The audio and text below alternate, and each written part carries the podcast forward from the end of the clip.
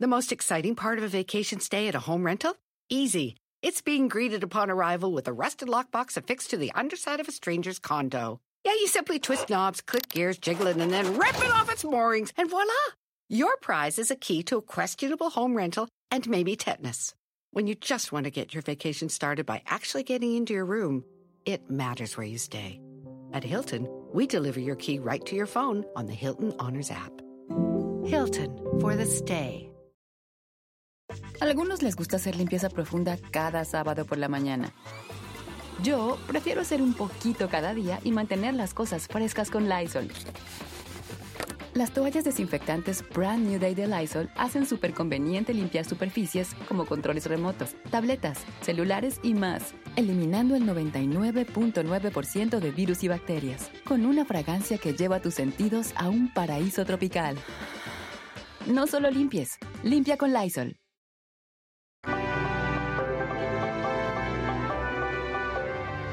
El nombre de Yuri Gagarin quedó escrito en la historia y en las estrellas. El soviético fue el primer hombre en ser enviado al espacio un día como hoy, pero de 1961. Sin embargo, la historia para llegar hasta el espacio comenzó antes. Gagarin fue piloto militar de la Fuerza Aérea Soviética. Obtuvo el grado de teniente primero el 6 de noviembre de 1959 y solo tres semanas después fue entrevistado por una comisión médica para poder enrolarse en el programa espacial. El proyecto era sumamente ambicioso porque comenzó dos años después del lanzamiento del primer Sputnik y el único ser vivo que había volado al espacio era la perrita laica. Eran los tiempos de la Guerra Fría y la carrera espacial estaba teniendo su auge. El proceso de selección al que se sometió Gagarin fue brutal. El primer grupo fue de 350 candidatos, luego quedaron 100, después 20, finalmente solo 6.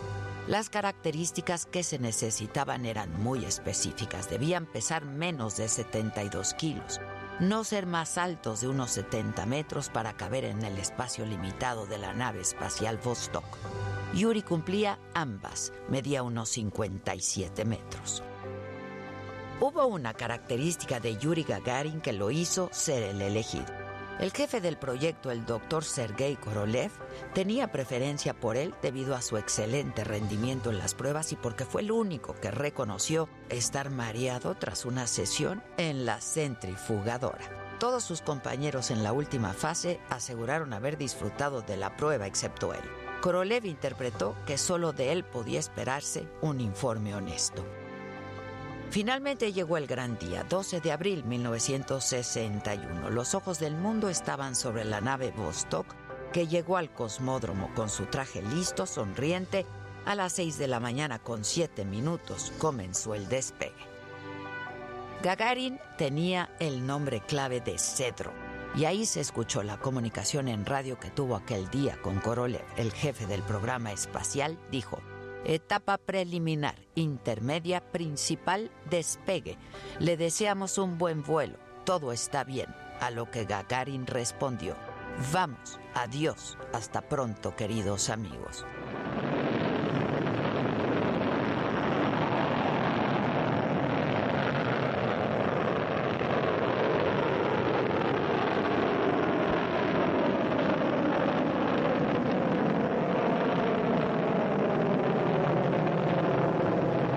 Yuri Gagarin estuvo en el espacio por 108 minutos y fue todo un hito mundial. Era el primer hombre en hacerlo y era soviético. Sus ojos fueron los primeros en mirar el espacio. Lo que había hecho era único. Luego escribió en un informe, la sensación de ingravidez era algo desconocido en comparación con las condiciones de la Tierra. Te sientes como si estuvieras colgado de correas en una posición horizontal, como suspendido. Gagarin regresó a la Tierra siendo otro, un héroe nacional de la Unión Soviética. Los periódicos de todo el mundo publicaron su biografía y detalles de su vuelo, mientras que en Moscú se organizó una larga caravana de vehículos en la que desfiló escoltado por importantes cargos de la Unión Soviética hasta el Kremlin, donde en una lujosa ceremonia Nikita Khrushchev le otorgó el título de héroe de la Unión Soviética. Y luego de convertirse en el hombre más afamado el 27 de marzo de 1968, mientras realizaban un vuelo rutinario, Gagarin y su instructor Vladimir Seryokin murieron cuando se estrellaron cerca de la ciudad de Kirchkak. Los cuerpos de ambos fueron incinerados, sus cenizas inhumadas en la necrópolis de la muralla del Kremlin. Yuri Gagarin trascendía así en la historia y en el firmamento.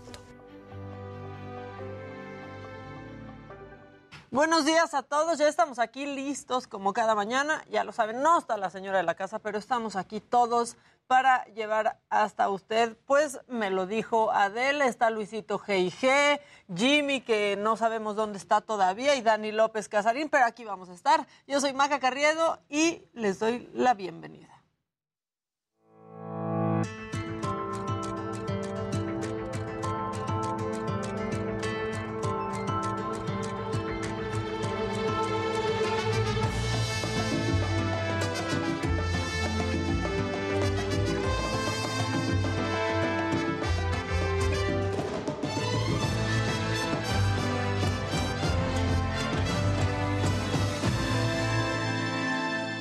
Vámonos con la información de hoy, que es martes 12 de abril. Emilio Lozoya, exdirector de Pemex, seguirá en prisión. Su defensa y los abogados de Pemex no han alcanzado un acuerdo reparatorio por el caso de agronitrogenados y el reporte lo tiene Mario Miranda. El exdirector de Pemex, Emilio Lozoya, quien se encuentra preso desde noviembre del 2021 en el reclusorio norte, continuará tras las rejas luego de no llegar a un acuerdo reparatorio con los abogados de petróleos mexicanos. La audiencia, la cual se retrasó por dos horas, duró apenas 13 minutos de las 12.24 a las 12.37 del mediodía.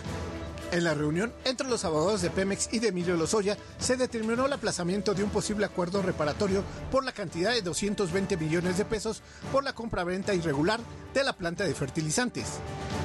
La acusación que enfrenta por cohecho, asociación delictuosa y lavado de dinero de recursos de procedencia ilícita se suspenderá hasta que se defina su situación en el resto de los casos que enfrenta.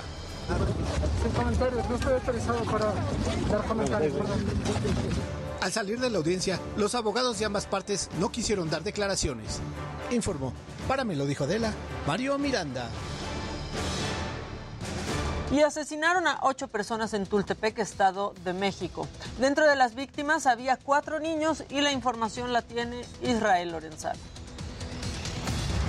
Ocho personas fueron ejecutadas con el tiro de gracia la noche de ayer en el interior de un domicilio marcado con el número 10 de la calle Cerrada Mazaguas en la colonia La Cañada, en Tultepec, Estado de México. pero sí hay mucha indignación de parte de los vecinos, más que nada por los pequeños, ¿no? Porque son los más vulnerables y los que no tienen ninguna culpa de nada. Y ahora sí que, pues sí pedimos justicia por Las primeras versiones señalan que los vecinos escucharon los disparos y como en la zona es muy común escuchar la pirotecnia, por ello se confundieron.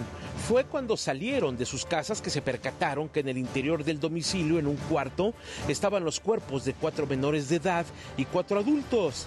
Hasta el lugar llegó una ambulancia la cual todavía trasladó a una mujer con vida a un hospital cercano donde falleció. Pues eran personas tranquilas. Yo me, to- me topaba mucho la chica porque como yo también tengo menores de edad, pues iban al preescolar a así. Entonces, cuando yo supe la noticia fue lo primero que se me vino a la mente. Los niños. Entonces sí, fue una indignación. En el lugar dejaron una unidad de la policía municipal resguardando el domicilio, ya que los cuerpos fueron llevados al Ministerio Público para iniciar las investigaciones. Personal de la Fiscalía mexiquense llegó hasta el lugar para intentar dar con los responsables, ya que no hay personas detenidas y se desconoce el móvil del asesinato. Para me lo dijo Adela, Israel Lorenzana, Heraldo Televisión. Y en otros temas, quiero que veamos la historia de Elmer. Este niño quedó solo en Honduras y decidió ir a Estados Unidos en busca de sus hermanos y José, eh, José Torres Cancino nos cuenta toda la historia. Elmer es una de esas historias invisibles que rara vez salen a la luz. Migró desde Honduras a pie y con la caridad de la gente que le ayudaba para sus pasajes en camiones viejos en busca de una nueva oportunidad de vida. Cruzó por el río Suchiate y aprovechó la salida desde Tapachula de la caravana migrante que el pasado 1 de abril se enfrentó a autoridades federales. Tiene 12 años y a su corta edad su hogar está destruido y va en busca de otro. No tengo nadie quien me apoye allá y, y decidí salir de allá para llegar a Estados Unidos. Allá tengo hermanos y para poder llegar con ellos. ¿Y qué pasó con tu familia en, en Honduras? Si me puedes contar un poquito. Pues mi mamá, mi papá los mataron. Este niño es una de las tantas historias de menores no acompañados que han tenido que salir de su país por la violencia y la falta de oportunidades en Centroamérica. Las estimaciones de los departamentos de migración en Guatemala y Honduras arrojan que 2021 fue el año con mayor incidencia en la última década de niños y niñas no acompañados que viajaron a México en busca de llegar a Estados Unidos.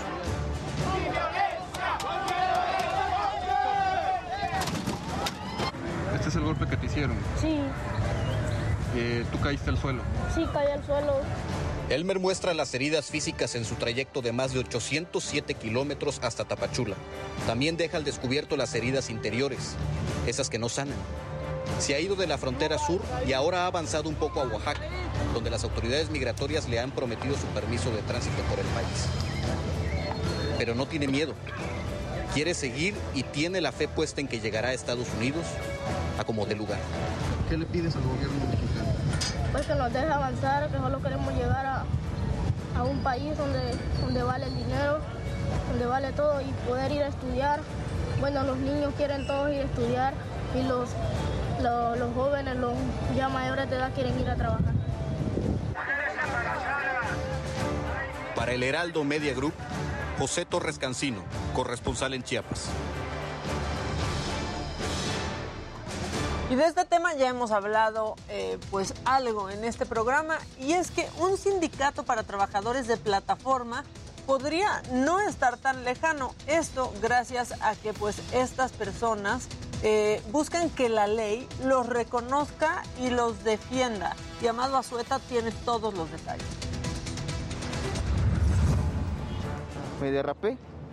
Me derrapé y como tal, pues yo lo primero que hice, pues por estar enlazado con el trabajo fue avisar a, la, soporte de la aplicación. ¿Y fue mi sorpresa? Que lo primero que me preguntaron fue cómo estaba el pedido. Los daños a su motocicleta, heridas y el pedido que no llegó a su destino corrieron por cuenta de Alfonso. A partir de esta experiencia se fijó una meta, crear un sindicato que proteja a miles de repartidores de plataforma digital. Para empezar, es la falta de seguro social. O sea, hacemos una actividad de alto riesgo y tampoco tenemos seguridad en el sentido de que, como tal, si nos van a las zonas peligrosas, a la aplicación no le importa. Desde hace más de un año trabaja con abogados, Secretaría del Trabajo y otras organizaciones civiles para que la ley los reconozca como trabajadores de plataforma.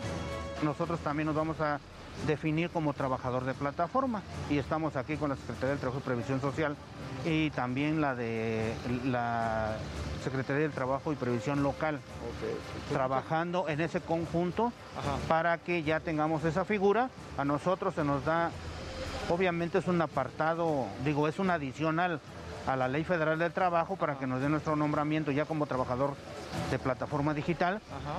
Y a las aplicaciones se les dé el nombramiento de patrón. Y eso es lo que estamos trabajando en la ley. Salvador Godínez está seguro de poder afiliar al nuevo sindicato unos 10.000 trabajadores que en la actualidad están organizados en una sociedad civil y que trabajan en la misma aplicación.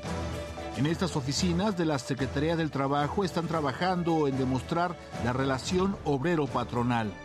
No hay, no hay un contrato escrito que te dé la relación laboral como tal, solamente hay un contrato digital como prestador de servicio. Entonces lo que se tiene que demostrar es que en la práctica como tal eres un trabajador. La nueva ley que fue publicada el primero de mayo, pues así lo demuestra, ¿no? Que todo empleador o trabajador tiene derecho a prestaciones laborales.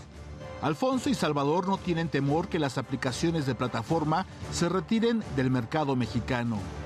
Pues estoy seguro que no se van, porque México es un, o sea, México es una potencia emergente y creo que de los países que más les da a las aplicaciones en América Latina. Posiblemente haya un mayor control con los repartidores para saber qué repartidor le conviene y qué repartidor no. Un repartidor de tiempo completo puede obtener una ganancia de entre 300 a 400 pesos al día y al crear este sindicato no piensan disminuir sus ganancias por un salario mínimo. Pues obviamente nos vamos a poner a brinco. Por así la ventaja del derecho colectivo de los sindicatos. Ponemos a de forma colectiva de que no hay razón, no por, no por tener presión nos vamos a pagar el mínimo. Una vez que concluyen los trámites, acudirán a legisladores del Congreso de la Unión para buscar apoyo y definirse ante la ley como trabajadores de plataforma. Para me lo dijo Adela, Amado Azueta, Heraldo Televisión. Pues ahí está. Y vámonos con los datos de la pandemia porque la Secretaría de Salud reportó ayer 281 nuevos contagios y dos muertes para sumar 323.727 fallecimientos. Esto según cifras oficiales. Los contagios bajaron en el, en el comparativo semanal, descendieron 60.2% con respecto a los 706 casos reportados el lunes pasado mientras que las muertes reportadas cayeron a 83.3% con respecto a las 12 registradas la semana anterior. En algunos estados y ciudades el uso de cubrebocas al aire libre ya es opcional, pero según expertos hay lugares en los que se debe de seguir utilizando y esto es lo que preparó Verónica Macías. Que guardes el cubrebocas luego de que estados como Nayarit, Nuevo León, Tamaulipas, Coahuila y la Ciudad de México anunciaran que en lugares abiertos será opcional. Verifica algunas recomendaciones que hacen los expertos para evitar confusiones y riesgos innecesarios. Los expertos destacan que al hacer deporte, cantar, gritar u otras actividades que impliquen expulsar aerosoles o gotículas, y a eso se le añade una alta concentración de personas, siempre habrá un riesgo aún en espacios abiertos. ¿En qué espacios abiertos pudiera todavía haber riesgo? Eh, sobre todo en los espacios abiertos donde se va a perder la sana distancia, ¿no? O donde se va a aumentar la generación de estos aerosoles, como podría ser un gimnasio al aire libre, ¿no? Que, en el que eh, en algunos hay mucha gente haciendo ejercicio al mismo tiempo en esos lugares. Recomiendan que si alguien se quita el cubrebocas, evite lugares mal ventilados, ya que ahí se acumulan partículas suspendidas y existe un mayor riesgo de contagio. Si hay alguna aglomeración, se sugiere ponerse el cubrebocas. En conciertos, estadios, filas para el transporte o cualquier actividad que implique una cantidad masiva de gente, aún al exterior, se recomienda mantener su uso. La fila, cualquier fila que estés haciendo aún al aire libre, que vas a estar a menos de un metro del que está delante y a menos de un metro del que está atrás de ti, para comprar las tortillas, para recoger a los hijos en la escuela, para pagar algo, para entrar a una oficina, para subirte al transporte público, para cualquier cosa, ¿no? Ahí, en filas, tal. En zonas comerciales, centros comerciales, mercados sobre ruedas, que van a decir, es que está aquí al aire libre. Sí, pero hay mucha gente, se va a perder la sana distancia. Tras el anuncio del uso del cubrebocas opcional en espacios abiertos, varios capitalinos mencionan que mantienen la medida de protección para evitar contagios. Aquí al hacer ejercicio no uso el cubrebocas, pero normalmente transporte, centros comerciales, todo eso sí. Yo sigo utilizando cubrebocas, incluso en lugares abiertos. Cuando he dejado de usarlo es porque estoy en un restaurante al aire libre, siempre asegurándome pues que el mesero tenga su cubrebocas bien puesto. Actualmente las 32 entidades federativas se encuentran en bajo riesgo de contraer la enfermedad, de acuerdo con la Secretaría de Salud Federal. Para me lo dijo Adela, Verónica Macías, Heraldo Televisión.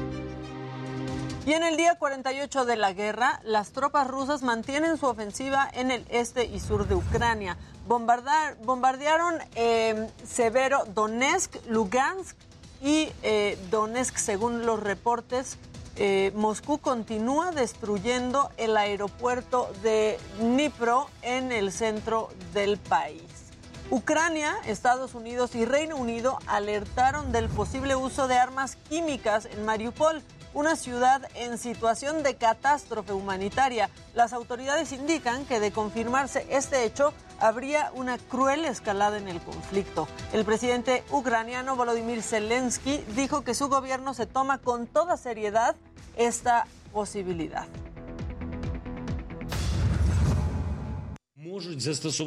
Uno de los portavoces de los ocupantes rusos ha dicho que podrían utilizar armas químicas contra los defensores de Mariupol. Lo consideramos muy serio. Me gustaría recordar a los líderes mundiales que Rusia ya ha hablado del posible uso de armas químicas. Ese momento significa que es necesario reaccionar a la agresión rusa mucho más fuerte y rápido.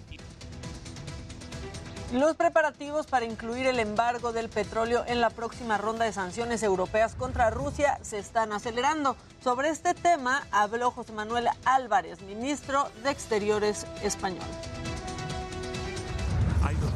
Tenemos que tener en cuenta. Por un lado, evitar la financiación de la guerra de Vladimir Putin con dinero y fondos europeos y al mismo tiempo también hay que pensar en los ciudadanos europeos y en la necesidad de no desestabilizar a ciertos países cuya estructura energética pues ha estado tradicionalmente muy unida a Rusia. Los objetivos militares de Rusia en Ucrania son nobles y se lograrán. Así lo dijo este martes el presidente Putin durante su reunión con el presidente bielorruso Alexander Lukashenko. Putin dijo que la operación especial en Ucrania es un paso correcto, ya que Moscú no tenía otra opción. Y pues Irina Benediktova, eh, fiscal general de Ucrania, aseguró que se han cometido crímenes de guerra en 6.000 lugares del territorio ucraniano.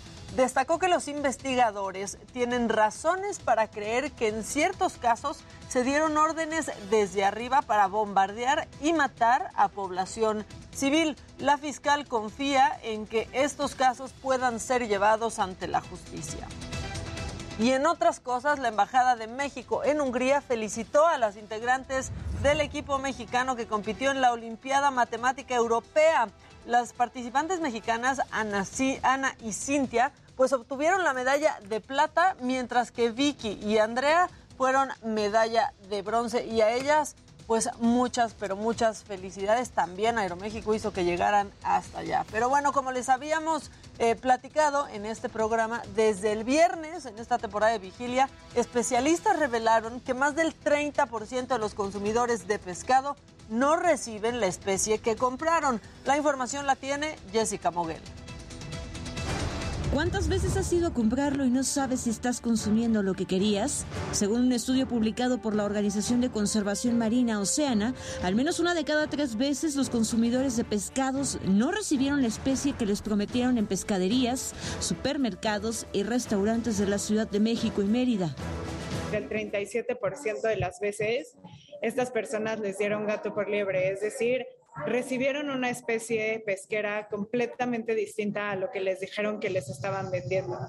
Si querías bacalao, por ejemplo, es muy probable que en realidad estés consumiendo tiburón puntas negras, grasil o azul. Y en el caso del guachinango, que tiene un precio de aproximado de 280 pesos el kilo, en realidad te vendan bagre, una especie que tiene un costo de 70 pesos, por lo que una persona terminaría pagando hasta tres veces más por un producto. ¿Esto que, ocasiona?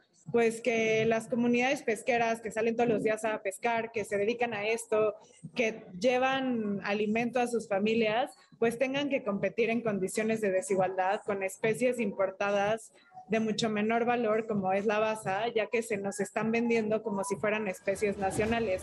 Esto no solo afecta a su bolsillo y el de los pescadores, las consecuencias también son para los océanos, pues no se cuenta con una norma de trazabilidad, la cual permitiría realizar una ruta del barco al plato y conocer quién lo pescó, en dónde, cómo se transportó y a dónde llegó.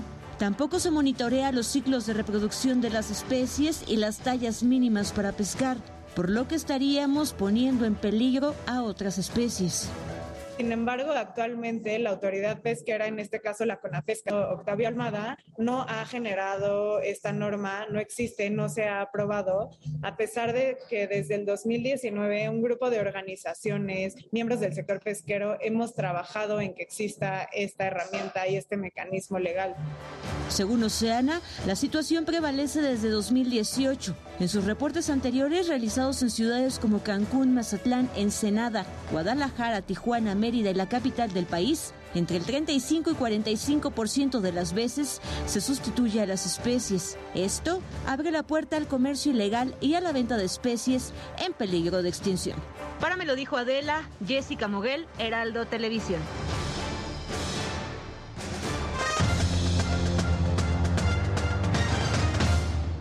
Muy buenos días, Maquita. Bueno, se juegan los cuartos de final de la Champions League el Real Madrid tiene una amplia ventaja y el Villarreal llegan, por supuesto, con esa victoria también de 1 por 0. Veremos qué es lo que sucede en estos encuentros de la vuelta. Y también en México se juega la Conca Champions. Así es, los Pumas van ganando 2 por 1 sobre Cruzul. La vuelta es en el Estadio Azteca. Veremos si los universitarios mantienen el marcador a favor y logran avanzar a la final. Y bueno, la magia futbolera se hizo presente en Monte Carlo y es que Neymar y Berratti del PSG reaparecieron con Novak Djokovic, así es, previo a su debut en el Masters. Ahí está el tenista serbio número uno del mundo, que no ha tenido que volver a jugar para volver a ser el número uno. Y bueno, esto pues es buenas noticias, sin embargo, pues todavía no se aclara qué va a suceder con la cuestión del cubrebocas, con la cuestión de la vacuna que Novak Djokovic ha demostrado que no le interesa. Pero ahora vamos a ver gadgets con mi querido Luis Geige.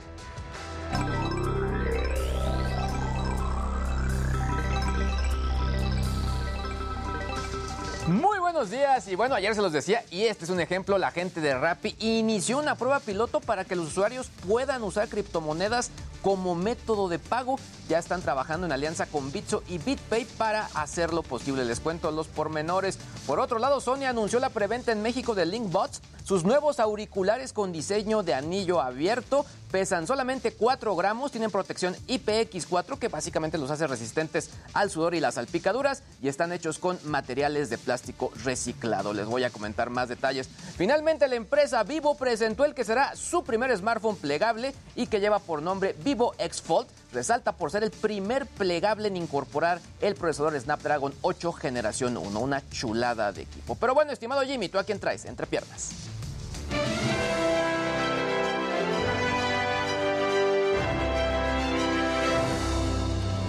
Muy buenos días, gente querida. Bueno, pues hoy estaremos platicando de que las buenas noticias para la princesa del pop siguen llegando y es que además de haberse comprometido con el actor Sam Asghari y haber logrado ponerle fin a su tutela, ahora se reveló a través de una publicación en Instagram que Britney Spears está embarazada. Este va a ser el tercer hijo de la cantante y el primero con su actual pareja Sam Asghari. Además, luego de un exitosísimo estreno en cines y una recaudación muy importante, The Batman, película protagonizada por Robert Pattinson, anunció su estreno en servicios de streaming. Para todos aquellos que no pudieron verla en cines o si son como yo y prefieren hacerse sus palomitas caseras y ver las, las películas desde la comodidad de su cama, aquí les contaré cuándo y dónde estrena. Y bueno, más tarde nos enlazaremos con la cantante española Rosario Flores para que nos cuente de su presentación en La Maraca este jueves 21 de abril. Se va a poner muy bueno. Mi querida Maca, buenos días, regreso contigo.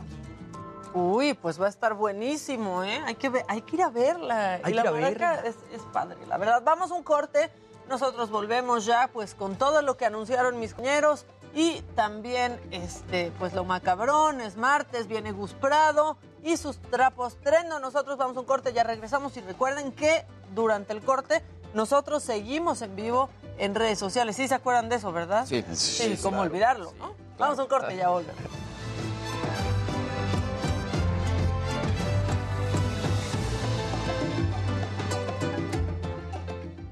Micrófonos arriba. Maca y chicos, ustedes muy bien en el programa, tengan un excelente día, dice Patti. Este. Pelen al S, que no, no tiene nombre, solo quiere fregar, pero hola, hola, hola, hola. Este, Yo sí lo saludé hace rato, ¿Cómo me, está me está, ese? me está recomendando una serie. Gus, Muy excelente. bien. Mariana, buen día. Este. ah, hola, Ese buenos días, dice Rocío Landeta, el chavarro que está presente. Un Britney Boy más. banda. Oigan, Britney, qué rápido, ¿no? Sí, Este, hombre. Qué rápido se quitó el Diu Exacto. Y, y le pegó, Eh, ¿Sí? la verdad. Este. Antonio dice, recuerda, Maca, que también tengo amor para ti, pero mi señora seguirá siendo Adela. Muy La bien, amo. también la mía. Entonces estamos en la misma, Antonio. Buenos días, banda. Saludos desde Houston, Texas. Saludos, Luis. Me encanta escucharlos, dice Cintia. Gracias, Cintia. Saludos desde California, Agustín. Sí, vamos a trabajar el jueves y el viernes, Carlos. Aquí nos vas a En encontrar. Vivo, en vivo. Este. Aquí andamos, banda. Saludos desde Puebla. Hola, chicos. También está en Monterrey. Saludos desde Monterrey. ¿Qué tal el cal? Una amiga se fue a Monterrey y le recibió con 40 grados. Rico. Mira, en Mansfield, Saludos desde Texas. Un beso, Edith. León, Guanajuato. Yellowstone. Ya vieron, buena. Bien ahí. Buenos días, guapos. Kevin Costner, amo. bien. Saludos. Saludos. de- Me gusta toda la información de gadgets. ¿Cómo se llama el señor que da la información? El señor. Luis G.I.G. Gracias, Alejandro Al Martínez. servicio de la comunidad. Al servicio de la El don de las compus. Hola, Loli. Muchas gracias. Yo viajé el Besos fin de de semana vuelta. con Aeroméxico desde la T2 y en el avión varios venían con cubrebocas a media boca y las y este las sobrecargos no les dijeron nada. Bueno, es que ya también pare- no, no son nanas, o sea, no puedo creer que no hemos aprendido La gente. que ya te pon, te lo pones, que igual la gente se lo quita para comer y tomar algo en el avión y ya agarra para dejarse el cubrebocas a la mitad. Yo sí les digo, ¿eh? O sea, las veces que yo sí les decía, oye, ponte el cubrebocas. A mí me gusta traer cubrebocas porque aparte luego si está helando, ya como que te tapa un Sí. poquito más. Ya si abres el hocico cuando te quedas dormido no se nota. Exacto. O sea, O si le haces caras a alguien tampoco. tiene muchas bondades, exactamente. Muy bien, Maca. Muchas gracias, Rocío. Este, Son mi compañía de todas las mañanas. Gracias, Sandrita. ¿Cómo estás? Maca, ¿en qué quedó lo del pelo rosa de Jimmy? Cuando regrese Adela se va a definir la proceso. situación. Saludos a todos desde Puebla. Mándenle una felicitación a mi hijo que cumplió ayer 15 años, es Alexis Gael. Felicidades. Alexis. Buenos días, Artemisa. ¿Cómo estás? También. Acá en La Paz, mucho turista sin cubrebocas. ¿Se acuerdan que Gatel dijo que traer cubrebocas era egoísta y Exacto. es al revés? ¿no? Que anda muy calladito, Gatel. Afortunadamente. Saludos desde Nashville, Tennessee. Son el mejor equipo. María, saludos desde Canadá. Yo los saludo desde LA. Saludos, Beba Andújar. En Monterrey vamos a estar a ve- a 37 grados tras. ¿Reportarán algo de la balacera en la estación del tren de Nueva York? Sí. Eh, vamos a regresar a las 10 con eso. Estamos sacando toda la información. Estoy contenta porque ando de vacaciones y los veo en vivo. Muy bien, Vivian. Pues también el presidente, o sea, va tres días. Sí, se tomó. ¿Se va a su rancho? No, no, no dijeron, pero que sí se va a descansar. ¿Ya comentaron lo sucedido en Brooklyn? No, no, no. A las 10 vamos con eso. Es el mes de mi cumple y estoy haciendo un ejercicio de agradecimiento cada día. Hoy agradezco a Dios por cada uno de ustedes. Me alegran Gracias, las mañanas, Magali. me Saludos. hacen reír y me contagian su buena vibra. Gracias, Gloria, y feliz cumple. Muchas felicidades, Monse, que mañana cumples 11 años. Aquí en plena mudanza, verlo se hace más ligero. Muy bien, Alejandra. Qué chingas son las mudanzas. ¿Sabes algo de eso? Sí, un poco. Ya voy a darme una asesoría en mudanzas. ya. Viernes 7 a 8 de la noche, solo en Heraldo Televisión.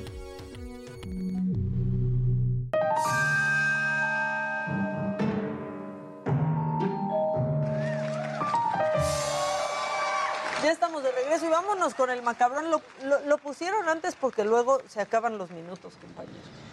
Creo que fue por eso. Creo que fue por eso. vámonos con esta fiesta temática este, de cumpleaños. ¿Les gusta Dragon Ball aquí? Ah, más o ¿Les menos. gustó? Sí, sí. ¿Quién era generación Dragon Ball? Yo vi, pero antes de que se transformaran en los hijos y los nietos y los bisnietos de Dragon Ball, o sea, sí vi la... Yo debo de confesar que una vez que me gradué de la universidad, como no te- estaba como por entrar a mi trabajo y todo, me pasaba todas las tardes viendo Dragon Ball. Muy bien. O sea, recién graduado. Recién graduado, exactamente. Muy bien, muy Mira. bien. Bueno, este bebé, eh, pues yo no entiendo, yo no creo ni que él sea fan de Dragon Ball, pero le hicieron su fiesta temática y vean qué manera de llegar a su, a su festejo. la fiesta al Saiyajin. El Saiyajin, ahí va el Saiyajin. Fuerte la palma, por favor. Acompañado de otros super tallarines. Dice tallarines. Tallarín, super tallarín. Super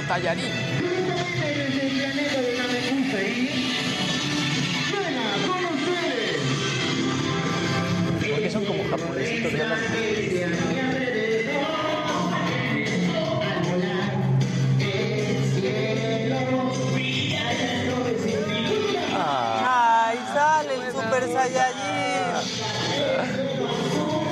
Está padrísimo. O sea, queda claro que el papá o la mamá o ambos eran mega fan. Pero, o sea, sí, porque el bebé ni el bebé no. Pues ahí está. Sucedió en Perú y estoy casi segura, estoy casi segura que el que está haciendo la presentación dijo tallarines. Sí, sí. Pues, ahí está en este bebé, no sabía ni qué pasaba, pero el presentador dijo los los super tallarines, los super En tallarines. lugar de sayayines. Y este video se nos hizo viral el fin de semana porque pues el presidente fue a votar, pero no lo encontraban. Y este fue el incómodo momento.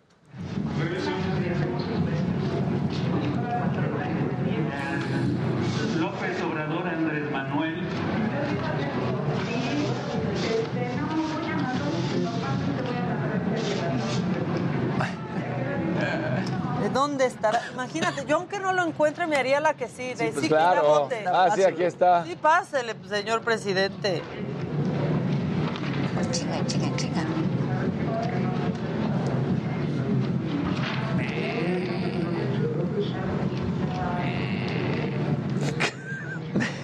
Y no está, a ver si por aquí.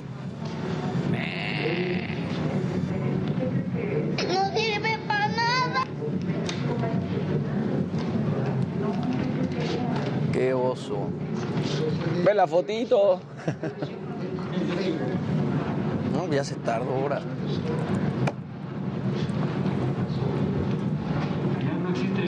No, bueno, No si sabes existe, que- dice, no existe. Es que está en Macuspana. Hay que actualizar el domicilio. Sí, exacto. Y ahí está Beatriz como esperando, haciendo plática en lo que... Está- Estaba haciendo chistes. Sí.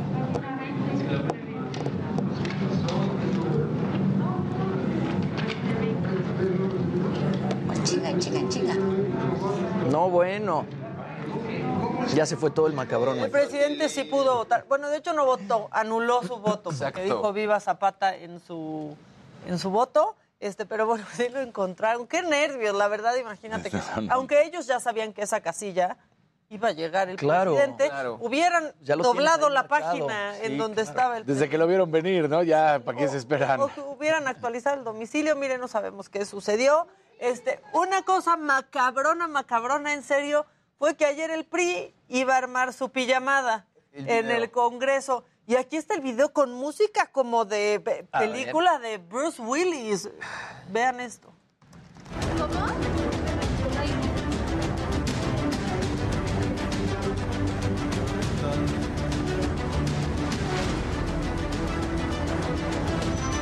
Está la música. Parece que se van a bajar armados. Exacto. Bueno, total, Decían que parecía nuevo episodio de La Risa en Vacaciones. Y que se las cambian para el domingo. Sí. Total que, ¿qué creen que sucedió? Que siempre no, mi ciela. No hubo pijamada porque se pasó hasta el domingo y entonces van de regreso a ritmo de Coldplay, nuestros mexicanísimos. Échenlo.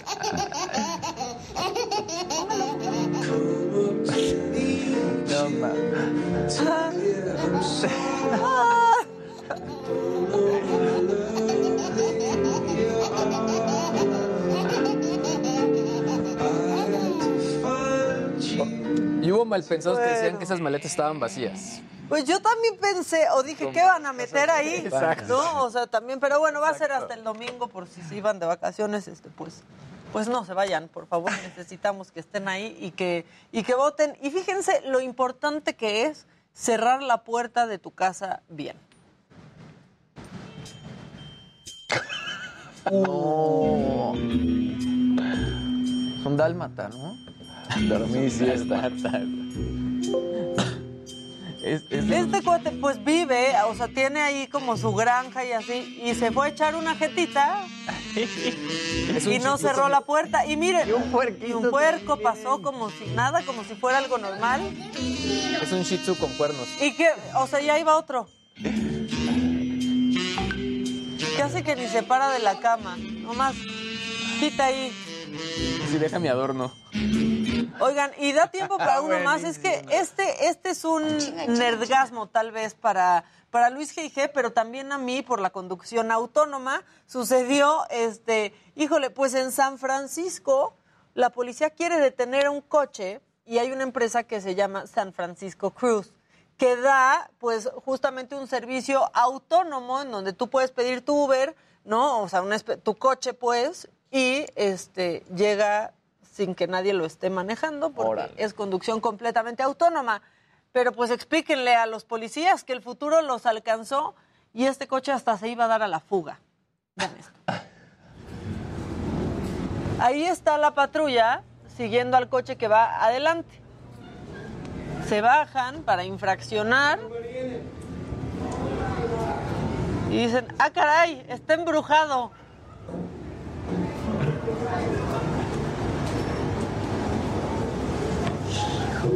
Órale. ¿Ya estás grabando? y vámonos. Y se les escapa. Sí, claro. Y la verdad la gente se empieza a reír muchísimo porque... Y ahí va otra vez. Se quedó sin Mira, mordida. Tengo que ver esto, tengo que ver esto.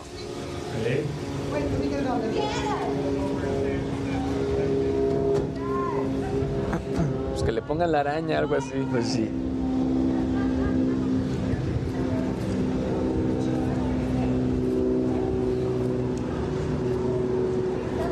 Y pues ahí está. No saben qué procede y ahí es cuando el futuro le gana la legislación, Claro, porque claro. ahí se ha quedado atorado por mucho tiempo este, este debate si uno de estos coches autónomos tiene un accidente, Lo comete una infracción, atropella a alguien, pues contra quién, contra quién se van. Sobre todo porque además el registro va contra la licencia. Exactamente. Entonces, a nombre de quién está este coche, está, está muy interesante. ¿Y a quién les va a ¿eh? dar mordida? a los- Y tendría, o sea, y tendría la culpa, exactamente, pero aparte tendría la culpa el no la licencia con la que está registrado este coche, pero sí tendría la culpa si no va manejando esta, per- o sea, es la verdad una este Ahora, ese una arrancón, complicación, ¿eh? o sea, sí hay una central que detectó que se paró, tienen cámaras, seguramente Y hace que- vieron las claro. imágenes y alguien se puso ner- nervioso en la central y Claro, y lo pararon. Y después dijo, no, no, no, no, espérate, espérate, espérate, pero porque sí está Estaciónate. rarísimo. Porque se ponen las intermitentes, además. Exacto, claro. Pues así las cosas en lo macabrón y este traes cosas macabronas en los deportes, Casarín. Traigo una fuerte que era más adelante, pero la subimos para que quede con el estilo macabrón si quieres. Bueno, pues échense, iba a decir échense a Casarín, pero luego en el chat se emocionan. Mejor vamos con Casarín.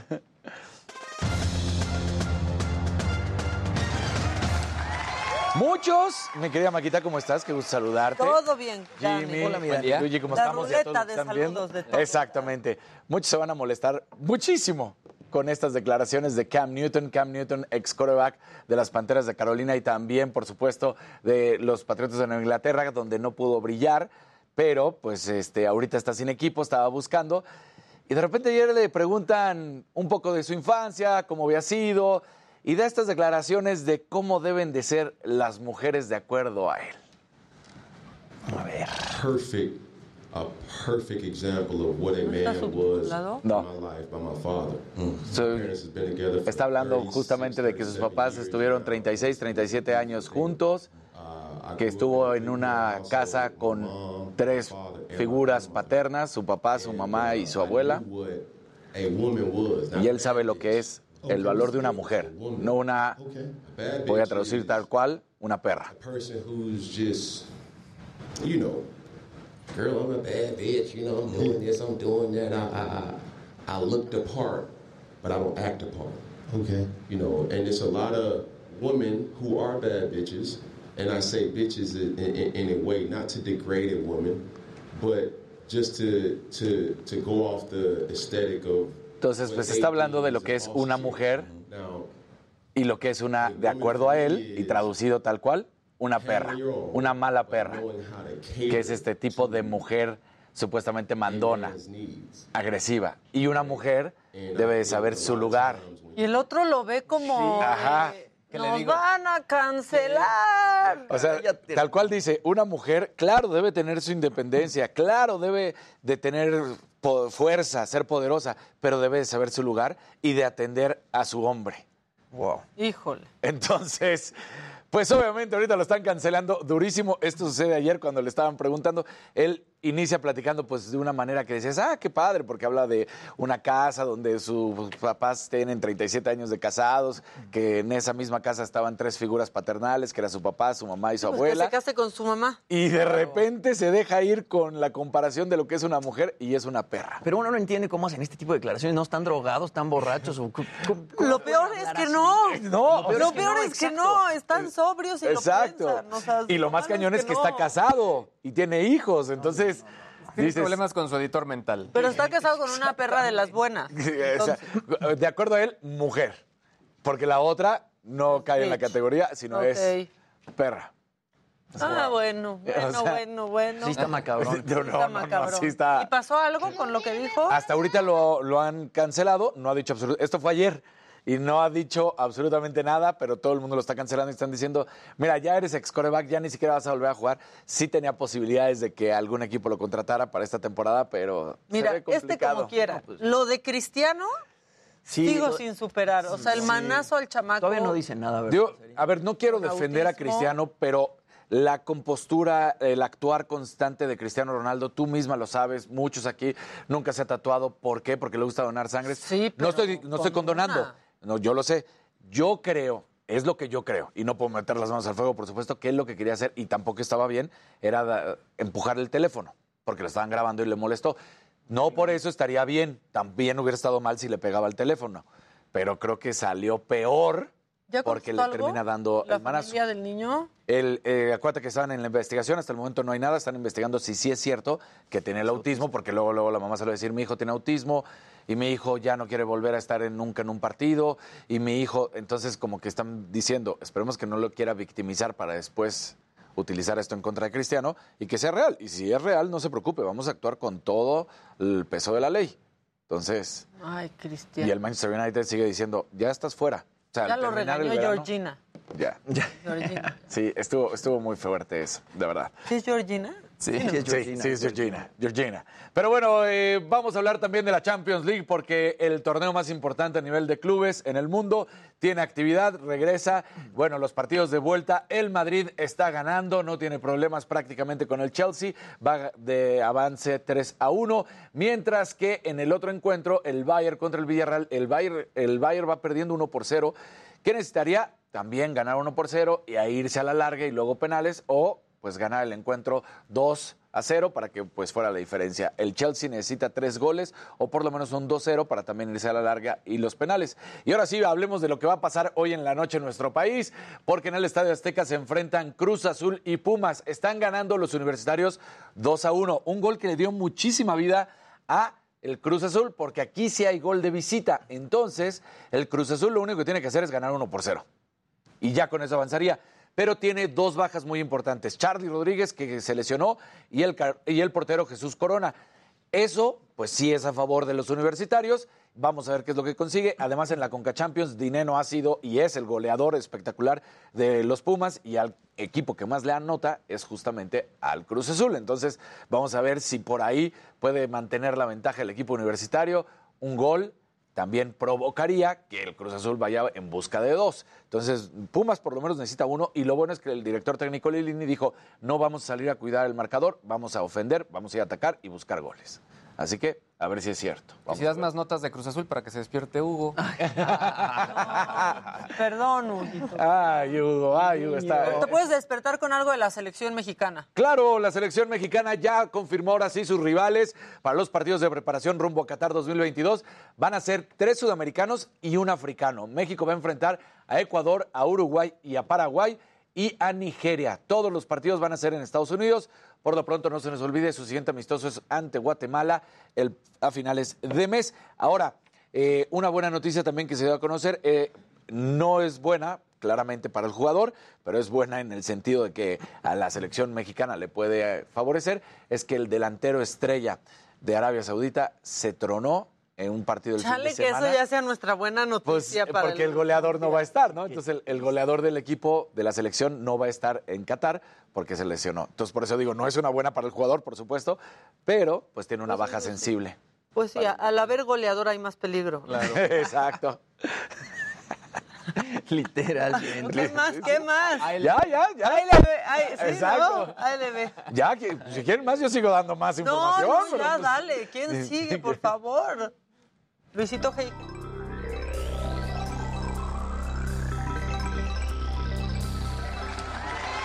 Gente goleadora, buenos días, ¿cómo están? ¡Bravo! Porque al haber goliza en el Mundial vamos a estar muy contentos. Muy contentos. Ya es martes, vamos de gane. Vamos Vamos, de de gane. gane, vamos de gane. Sí, yo- El martes es como el limbo Sí. de la semana. Sí, martes es como el día más feo, ¿no? No, porque el, el lunes sí es el que ni las gallinas ponen, ¿no? Y el martes empieza como que a arrancar, arrancar. Es que todavía, el- no sé, como que el- llegas el lunes a platicar lo que pasó el fin de semana, te acuerdas que si el partido, la comida, el viaje, etcétera, ¿no? Y la felicidad que da estar aquí Exacto, con la gente. exacto. Claro. Exacto, Pero, pero después... El martes. ay. Ya el ombliguito de semana ya se pinta la cosa diferente. Exacto, exacto. mañana- Depende, depende de la pelusa. Y si viene ¿no? con pelusa. Exacto. Exacto. A ver, ayer les decía que, eh, digamos, de acuerdo a varias encuestas, se menciona que casi más del 40% de los usuarios de, de Internet que hacen compras lo van a hacer a través de criptomonedas. Se veía todavía lejano, pero ayer mismo la gente de Rappi salió a decir que en México arrancaban un proyecto piloto para comenzar a pagar utilizando criptomonedas. Lo van a hacer de la mano de la gente de, Bitso, que obviamente, bueno, es esta compañía, este exchange mexicano, que bueno, es el, es el más exitoso, hay varios, pero indudablemente es el que eh, tiene más usuarios. Y bueno, suena interesante sobre todo porque al final la gente de Rappi tiene varios servicios en el cual desde puedes pedir dinero que te lleven a, a tu casa, obviamente eh, pedir en restaurantes, también algún tipo de favor, algún tipo de envío, etcétera, etcétera, etcétera. Entonces con esto estarían complementando ya su oferta de valor. En este momento lo que vas a poder realizar a través de, de Rappi es comprar créditos de Rappi utilizando bitcoins y una vez que tienes estos créditos comprados ya vas a poder usarlos para, digamos que realizar eh, obviamente en el supermercado o cosas por el estilo. Ahorita que hablabas de Bitso, eh, y te acuerdas que hace unos días también nos platicabas que ya tenían la tarjeta de crédito.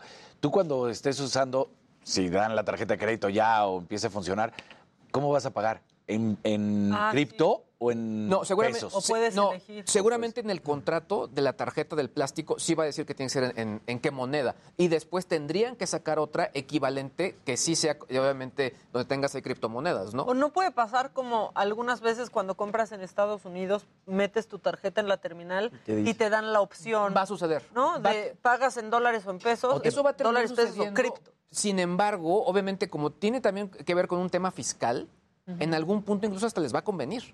¿Por qué? Porque al final van a poder ya rastrear todo lo que tengas ahí en criptomonedas, ¿no? Que habíamos mencionado que en cierto punto pues se puede perder ah, eh, cómo estás realizando las transferencias.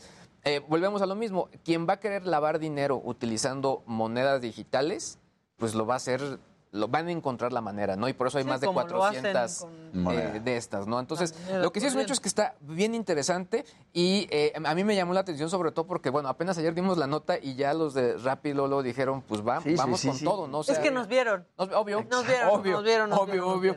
Por otro lado, la gente de Sony lanzó estos audífonos que a mí me encantaron, sobre todo por el diseño. Eh, son mejor conocidos como los Linkbots. Tienen forma de anillo, incluso tienen un orificio al centro. Eh, ¿De anillo?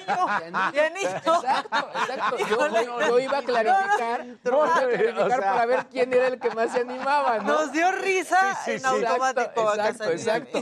Ahora, punto importante. eh, son resistentes a sudor y salpicaduras, es decir, serán buenos para realizar eh, ejercicio, obviamente compatibles con todas las plataformas. eh, y una función que me llamó la atención, cuentan con una, pues digamos que gesto que se llama Spotify Tap, que nada más le das tap al audífono y es un acceso directo a tu cuenta de Spotify. Entonces, de esta manera, sin necesidad de utilizar eh, tu teléfono. Eh, ya están en preventa en el país. Eh, a mí creo que en cuanto a las marcas de audio que han trabajado muy bien y sobre todo que tienen ya historia, es la gente de Sony y sobre todo creo que, pues bueno, si bien han tenido algún, algún traspiés con algún modelo, creo que estos ya están coronando justo lo que han estado buscando. Y bueno, más adelante, pues les voy a contar sobre todo de, de más de, de 5G y sobre todo de un nuevo teléfono con pantalla plegable.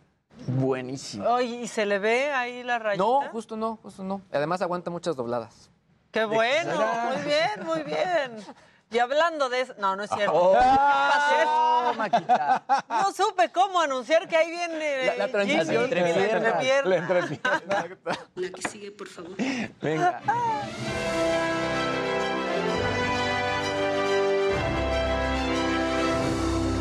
Muy buenos días, gente querida. buenos días, Luisito. Buen buenos día. días, Casarín. Buenos días, Maca Carriedo. Oigan, bueno, Uy, otra. No, Oigan, bueno. ¿Cómo? No, ¿qué pasó? No, ¿qué pasó? Casarín? La presentación así No fue. interrumpas al Jimmy, siempre le quitas sus A ver, minutos, silencio, Dani. silencio. interrumpo. Otra buena noticia para Britney Spears. Dile, aguántame, No, aguántame, aguántame. aguanta tantito. Y creo que, bueno, esta es la mejor prueba de que ella está disfrutando su libertad. Y es que ayer, a través de una publicación en Instagram, pues revela que está embarazada de su tercer hijo, que es el primer hijo junto a su pareja, el modelo y actor Sam Asghari. Britney Spears se embaraza a los 40 años de edad. Su novio tiene 28 años, que ya no sabemos si es su novio o si ya se casaron. Tenemos que recordar que le propuso matrimonio hace poco. Y se dice que probablemente se casaron ahora eh, que fueron a Maui en una boda secreta. Ella hace esta publicación en Instagram y dice, perdí mucho peso para ir a mi viaje a Maui y lo recuperé. Pensé, caramba, ¿qué le pasó a mi estómago? Mi esposo dijo, no, no estás embarazada de comida, tonta. Así que me hice una prueba de embarazo y uh, voy a tener un bebé. Así que, bueno, Britney Spears así revela que está embarazada de su tercer hijo, el primero junto a Sam Asghari, ella tiene otros dos hijos eh, con Kevin Federline, y digo que es este, pues un festejo a su libertad, porque aquí ya lo habíamos platicado, ¿no? Todo este tiempo que estuvo eh, bajo la tutela de su papá, ella tenía un dispositivo intrauterino que no le permitía tener hijos, y ella misma pues, se quería quitar el dispositivo, pero su papá no le permitía eh, quitárselo. Entonces, bueno, son buenas Mira. noticias para Britney Spears. Luego, luego. Y luego, luego, luego, luego, concretó, coronó, así. Bueno, y ya que estamos hablando de embarazos, Rihanna protagoniza la portada de Vogue de mayo. Ella también está embarazada con estas fotos espectaculares. Las fotos justamente las hicieron en el restaurante favorito de Rihanna en París, que es el Caviar Caspia, perdón, un lugar muy concurrido por leyendas de la moda como Yves Saint Laurent, John Galliano y Tom Ford. Eh, Rihanna justamente anunció su embarazo en enero y lleva saliendo con el rapero ASAP Rocky desde 2000. Él justamente fue el telonero de su tour Diamonds de 2013. Y bueno, Rihanna, muy bien. Eh, Yo creo que todo el mundo querría ser el bebé de Rihanna. Ella fue nombrada heroína nacional de Barbados el año pasado. Y bueno, además tiene una fortuna de 1.7 billones de dólares. ¿no? Tiene esta línea, línea de maquillaje Fenty Beauty y además Savage X Fenty, que es una línea de ropa interior. Y bueno, Rihanna exitosísima. Ahora yo creo que sus fans pues quieren que lance nueva música. Su último disco fue en 2017, Anti, y sacó otra rola que se llama Believe It en 2020 y parece que en 2022 va a sacar eh, nueva música, además de bebés. Ah, Exactamente, de y bebé. va a sacar bebé también Más en el 2020. Más bendiciones. Mucha bendición. Oigan, y ya que estamos hablando de música, eh, el primero de abril Harry Styles estrenó este nuevo sencillo titulado As It Was, que es el primer sencillo de un nuevo disco que se va a llamar Harry's House, que estrena el 20 de mayo. Bueno, pues a una semana y media de su estreno, esta canción ya le consiguió un récord Guinness, y es que se convirtió en la canción de un artista masculino que más reproducciones ha conseguido en sus primeras 24 horas. A nivel global, se reprodujo en el primer día de estreno 16 millones 103 mil 849 veces. Y bueno, la rola también está en el puesto número uno del Billboard Global 200. Y el video musical ya tiene más de 52 millones de vistas en YouTube. Tenemos que recordar que Harry Styles viene a México este año, va a estar en noviembre en la Arena BFG de Guadalajara el 20 de noviembre, luego en la Arena Monterrey el 22 de noviembre y en el Foro Sol 24 y 25 de noviembre. Y bueno, yo no sé para qué le estoy dando las fechas si ya no hay boletos disponibles, pero la gente que compró eh, sus boletos en su momento seguramente a va a disfrutar de un gran show. ¿Eh? Pueden ir a limpiar. Pueden ir, a- exactamente, Y se pueden al sacar concierto. acreditación de limpieza y en una de esas este, se cuelan al concierto de Harry Styles. La neta, Harry Styles a mí me parece Es espectacular.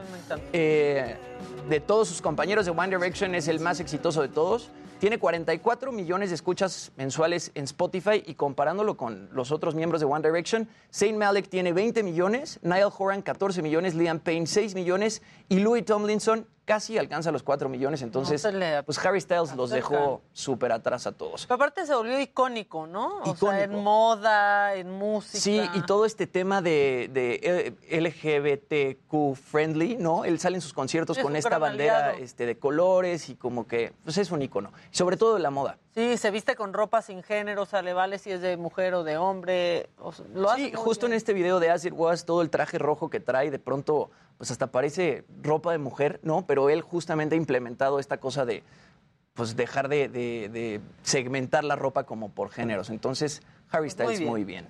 Así, Maquita. Y bueno, rápido, ya hay fecha de estreno para The Batman, otro Nerdgasm para mi querido Luis, protagonizada por. Robert Pattinson y Zoe Kravitz. Esta película estrenó en cines el 3 de marzo y bueno, ha recaudado 730 millones de dólares a nivel global. Para todos los que no pudieron ir a verla al cine o para los que les gusta hacerse sus palomitas de microondas y verlas y ver las películas desde la comodidad de su cama, se estrena en HBO Max el 18 de abril. Ya falta muy poco para que se estrene en HBO Max. Llega justamente 45 días después de su estreno en cines a plataformas de streaming. Y bueno, creo que es, es un muy buen método que han adoptado las plataformas de streaming. No sé qué opines, mi querido Luis, pero como que así logran que la gente no deje de hablar de las películas, ¿no? Se estrenan en cines, ya la gente que la fue a ver al cine, la fue a ver al cine, ¿no? Pero inmediatamente después la estrenan en streaming y la gente sigue hablando de la película y se sigue reproduciendo muchísimo pues y siguen creo que ahora generando también el dinero. tema- todo el tema del de, el movimiento entre ventanas, como se le llama en la industria, pues eh, las propias distribuidoras e incluso, pues obviamente quien hace las películas, pues ya tienen mucho más poder para eso. Claro. es decir, Claro. ya digamos que hicieron el convenio obviamente con todos los cines y ahora pues van en- dentro de sus propias plataformas o donde tengan el convenio para poderlo realizar. Donde tienen que checar el contrato ahora son los actores. Exacto. ¿no? Claro. Por, por lo de Scarlett Por Johansson. lo de Scarlett Johansson. Se dio que no sabía que iba también por... Además, después de esos 45 días, pues ya quién va a ir al cine, ¿no? O con una película que se estrenó hace 45 días, ya después de 45 nadie va a ir a Son verla al pocas cine. las películas, sobre todo esas películas icónicas. Creo que, eh, eh, digamos que las que generan mucho fandom, sí te la avientas dos, tres veces. O sea, creo que sobre todo con las últimas, no, no todas de Star Wars, pero ha habido gente que decía, no, ya me la aventé por cuarta ocasión, Sí. o más por el estilo. Ahí sí, pero son muy poquitas, ¿eh? Seguimos hablando de películas. Seguimos hablando de películas. Me confunde. Claro. Spider-Man fue la única que le ha ganado a Batman en taquilla en, creo que de 2019 para acá. Entonces, pues de Batman estrena el 18 de abril en HBO Max. Pues muy bien, nosotros vamos a un corte, pero volvemos con más. Lo dijo Adela, viene Gus Prado con sus trapos trendo, más macabrón, más información de entretenimiento, de tecnología, de deportes y como siempre, un poquitín más. Vamos a un corte y ya volvemos.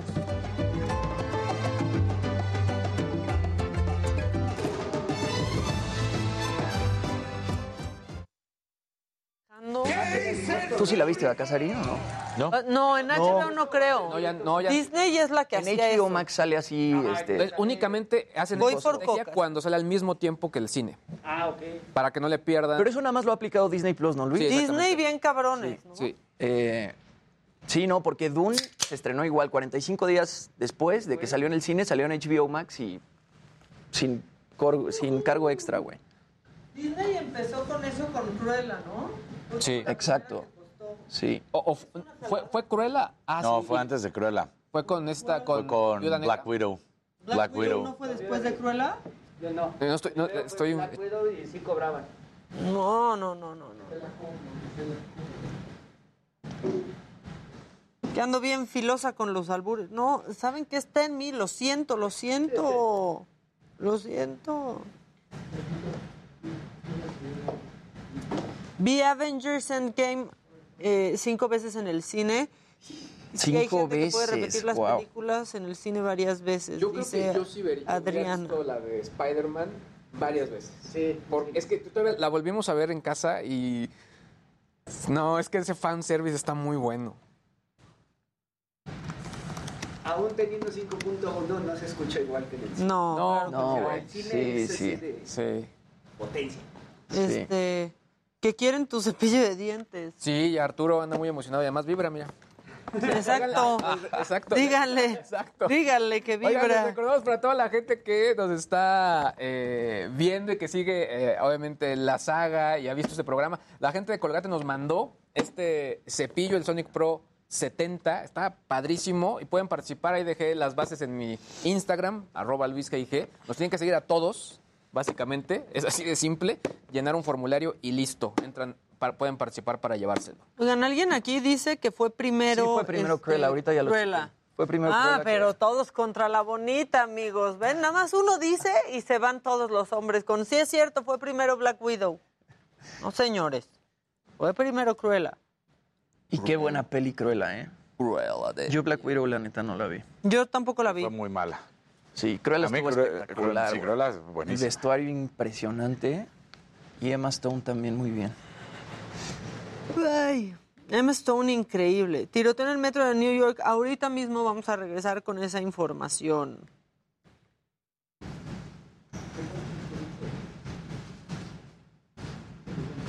I'm sorry, pero no me sé todos sus nombres. Los veo a ratos en vivo y aquí en Reno, Nevada, hace un frío tremendo. Saludos al señor Luis. Eso, al señorón. Al señorón.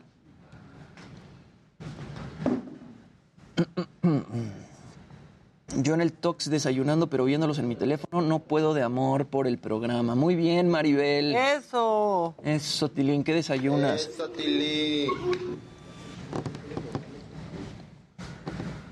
montón, hice las dice Budocen ¿Ya Shidoshi. hiciste las pases? Abrazo, Budocen. Ok.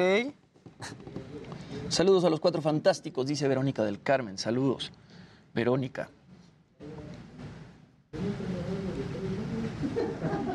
A ver, ¿por qué hicieron las pases? Luis Amor, Ya, porque ya le, estoy- ya le mando saludos. Muy bien. Muy bien. ¿Con quién hiciste las pases? Con Arturo Con Rubalcaba. Arturo. Ah, ¿ya se escriben en privado? Ya, no, no, no, no, no hemos llegado a eso. Aún. Luisito, por favor, ¿qué iPad compro para dibujar? Dice Astrid. Pues depende del presupuesto. Agarra luego, luego. Aquí. O sea, O sea, es un error muy... a ver, vamos a ver. Pero la calidad del jugador es, es impresionante. No, no, no le cuesta. No, porque además fue muy consciente. Inmediatamente salió a ofrecer disculpas. Dani parece que está enloqueciendo. Sí, sí, sí.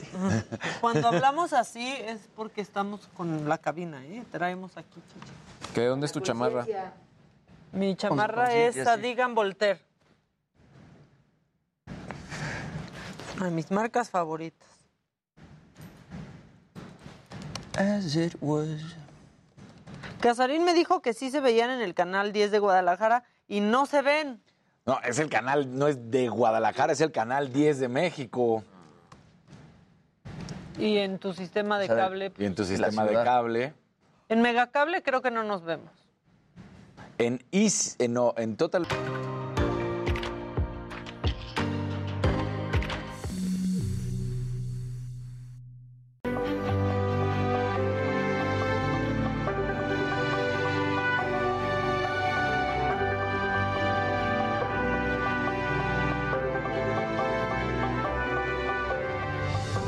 De Yuri Gagarin quedó escrito en la historia y en las estrellas. El soviético fue el primer hombre en ser enviado al espacio un día como hoy, pero de 1961.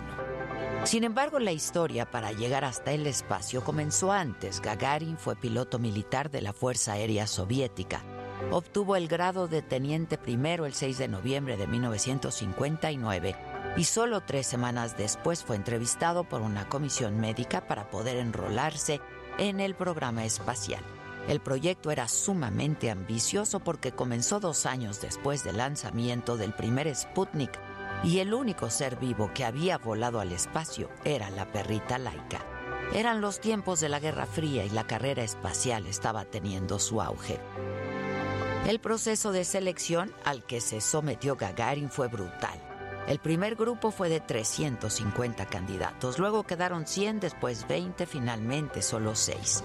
Las características que se necesitaban eran muy específicas, debían pesar menos de 72 kilos, no ser más altos de unos 70 metros para caber en el espacio limitado de la nave espacial Vostok.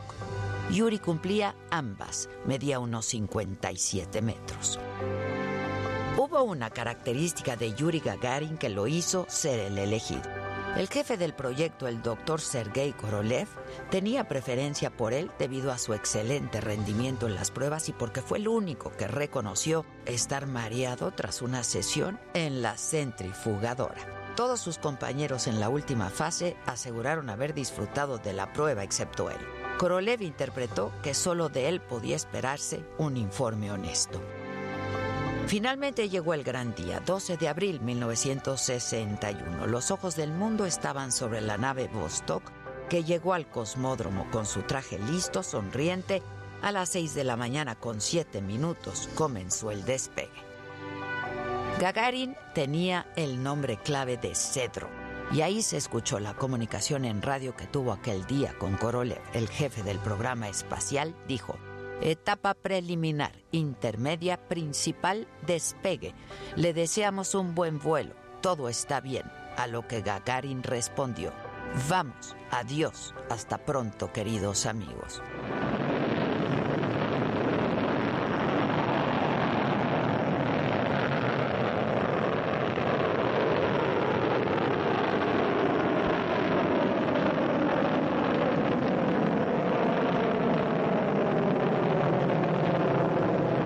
Yuri Gagarin estuvo en el espacio por 108 minutos y fue todo un hito mundial. Era el primer hombre en hacerlo y era soviético. Sus ojos fueron los primeros en mirar el espacio. Lo que había hecho era único. Luego escribió en un informe, la sensación de ingravidez era algo desconocido en comparación con las condiciones de la Tierra. Te sientes como si estuvieras colgado de correas en una posición horizontal, como suspendido. Gagarin regresó a la Tierra siendo otro, un héroe nacional de la Unión Soviética. Los periódicos de todo el mundo publicaron su biografía y detalles de su vuelo, mientras que en Moscú se organizó una larga caravana de vehículos en la que desfiló escoltado por importantes cargos de la Unión Soviética hasta el Kremlin, donde en una lujosa ceremonia Nikita Khrushchev le otorgó el título de héroe de la Unión Soviética. Y luego de convertirse en el hombre más afamado el 27 de marzo de 1968, mientras realizaban un vuelo rutinario, Gagarin y su instructor Vladimir Seryokin murieron cuando se estrellaron cerca de la ciudad de Kirchkak. Los cuerpos de ambos fueron incinerados, sus cenizas inhumadas en la necrópolis de la muralla del Kremlin. Yuri Gagarin trascendía así en la historia y en el firmamento. Ya estamos de regreso y esta mañana en Nueva York, 13 personas resultaron heridas durante un tiroteo al interior de una estación del metro en Sunset Park en Brooklyn. Seis de ellas tienen heridas de bala. Los primeros reportes indican que la policía y los bomberos respondieron a un llamado sobre humo en la estación pero una vez adentro, los elementos encontraron a varias personas baleadas. La policía de Nueva York aclaró que no hay artefactos explosivos activos en este momento y piden a la gente que se mantenga alejada de esa área. El sospechoso pues continúa prófugo, así se vio.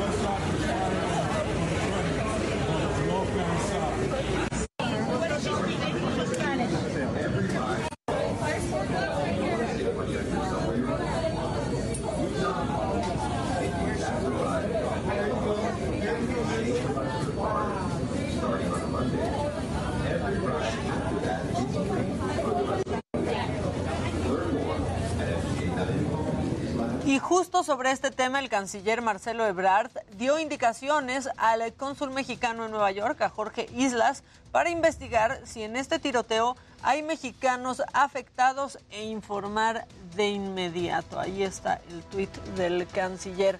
En otros temas, la Comisión Nacional para la Protección y Defensa de los Usuarios de Servicios Financieros, la CONDUCEF, alertó sobre los esquemas piramidales que aparentan ser un gran negocio, pero terminan convirtiéndose en un fraude. Y Jessica Moguel tiene toda la información.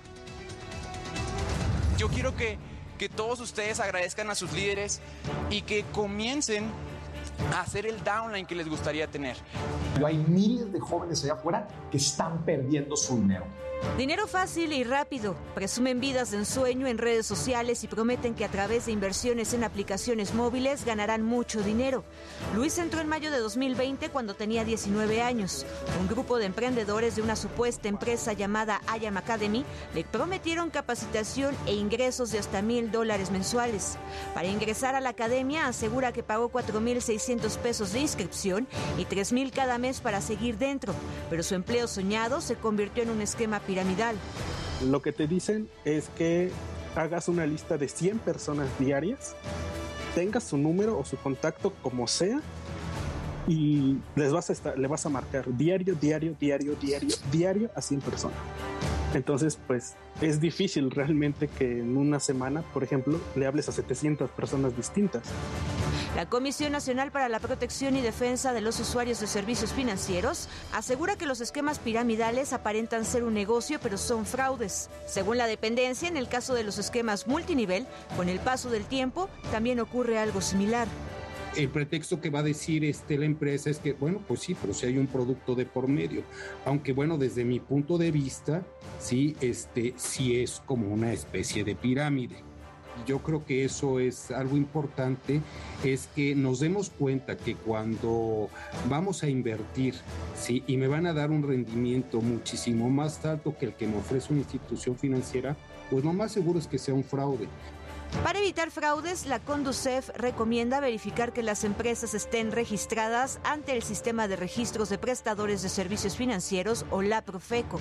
Al buscar los nombres de las empresas Ayan Academy, Evo Life o Evo Movement, que refirió Luis, ninguna aparece registrada. Asesores financieros aseguran que otra manera de sospechar sobre un fraude es porque los reclutadores ofrecerán grandes cantidades de dinero de forma segura e ingresos adicionales al reclutar personas. Mi invitación es al sentido común, porque alguien que casualmente sabe hacer el 120% de rendimiento, te lo ofrecería a ti que a lo mejor vas a empezar con 5 mil o 10 mil pesos. Si eso fuera cierto y nos ponemos a hacer números, esas personas pues juntan 10 millones de dólares y si ya llevan 10 años en el mercado más, se hace con una fórmula de interés compuesto, valdrían más que Amazon y Apple juntos, cosa que evidentemente no es cierto. El Heraldo de México contactó a miembros de las supuestas empresas. Afirmaron que en México no existen este tipo de escuelas, pero tienen sedes en Estados Unidos. Al pedirle que nos explicaran cómo funciona su esquema de trabajo y cómo se obtienen las ganancias, estos respondieron. Eso depende del volumen de personas que tú tengas en tu equipo, porque empiezas a formar un equipo de trabajo. Entonces varía desde las 30 personas, bueno, desde las 3 personas de 150 dólares mensuales hasta muchísimas más. Entonces te podría decir como 500 personas que son 10 mil dólares mensuales y así sucesivamente. En su página de internet, uno de los grupos que realiza este negocio, Evo Movement, explica que proporciona herramientas de marketing y que los resultados siempre varían de acuerdo a la capacidad del individuo. Colocan la dirección Avenida Paseo de la Reforma 369 como sede, que en Google Maps aparece como un negocio de copias e internet. Para me lo dijo Adela, Jessica Moguel, Heraldo Televisión. Siempre han sido y serán un fraude estos esquemas. Bueno, y autoridades ambientales informaron que el 99% de los incendios forestales son ocasionados por actividades humanas y Antonio Anistro tiene los detalles.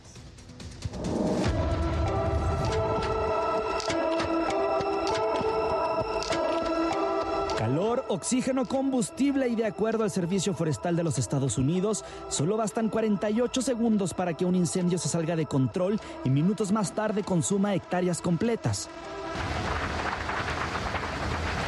Es temporada de incendios forestales en territorio nacional y en lo que va del año se han registrado más de 2.000 en las 32 entidades federativas, afectando una superficie de más de 50.000 hectáreas. En el estado y Ciudad de México, Michoacán, Puebla, Chihuahua y Chiapas es donde se han registrado más. El 99% de estos son ocasionados por actividades humanas y casi la mitad son consecuencia de actividades ilícitas como cultivos clandestinos o conflictos entre comunidades. Eh, relacionadas con la cacería furtiva, por ejemplo, o con los, eh, desafortunadamente, los cultivos ilícitos que también queman para, para tener oportunidad de expandir eh, esos terrenos, o por eh, por eh, conflictos que hay entre ciertas eh, comunidades. La quema agrícola descontrolada y el mal uso del fuego en esta temporada por parte de turistas también han ocasionado que hectáreas completas terminen en cenizas. Si nos confiamos, porque realmente eso es lo que está pasando, nos estamos confiando en hacer uso del, del fuego de manera inadecuada, ya sea por los agricultores que tienen que utilizar el fuego o por los turistas.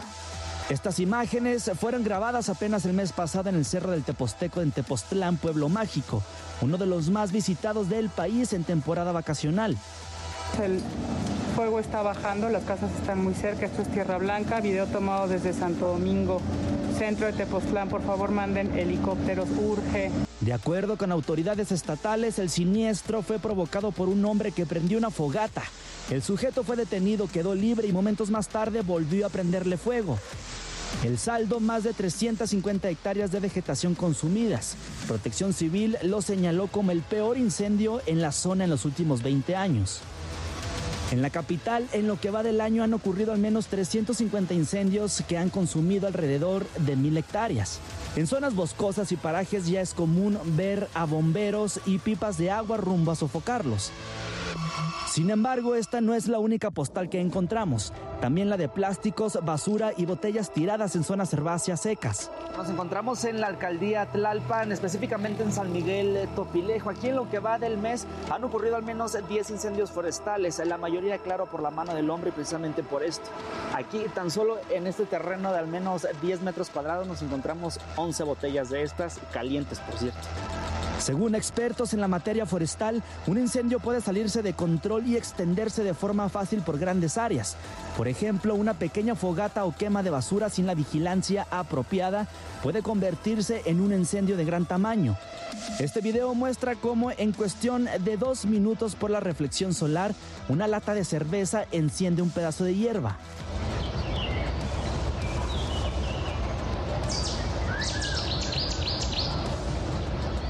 Por ello, las recomendaciones de protección civil capitalina para esta temporada es a evitar encender fogatas, no arrojar colillas de cigarro ni cerillos al pastizal, además de evitar tirar basura y con ello vidrios o plásticos. También a reportar cualquier incendio al 911.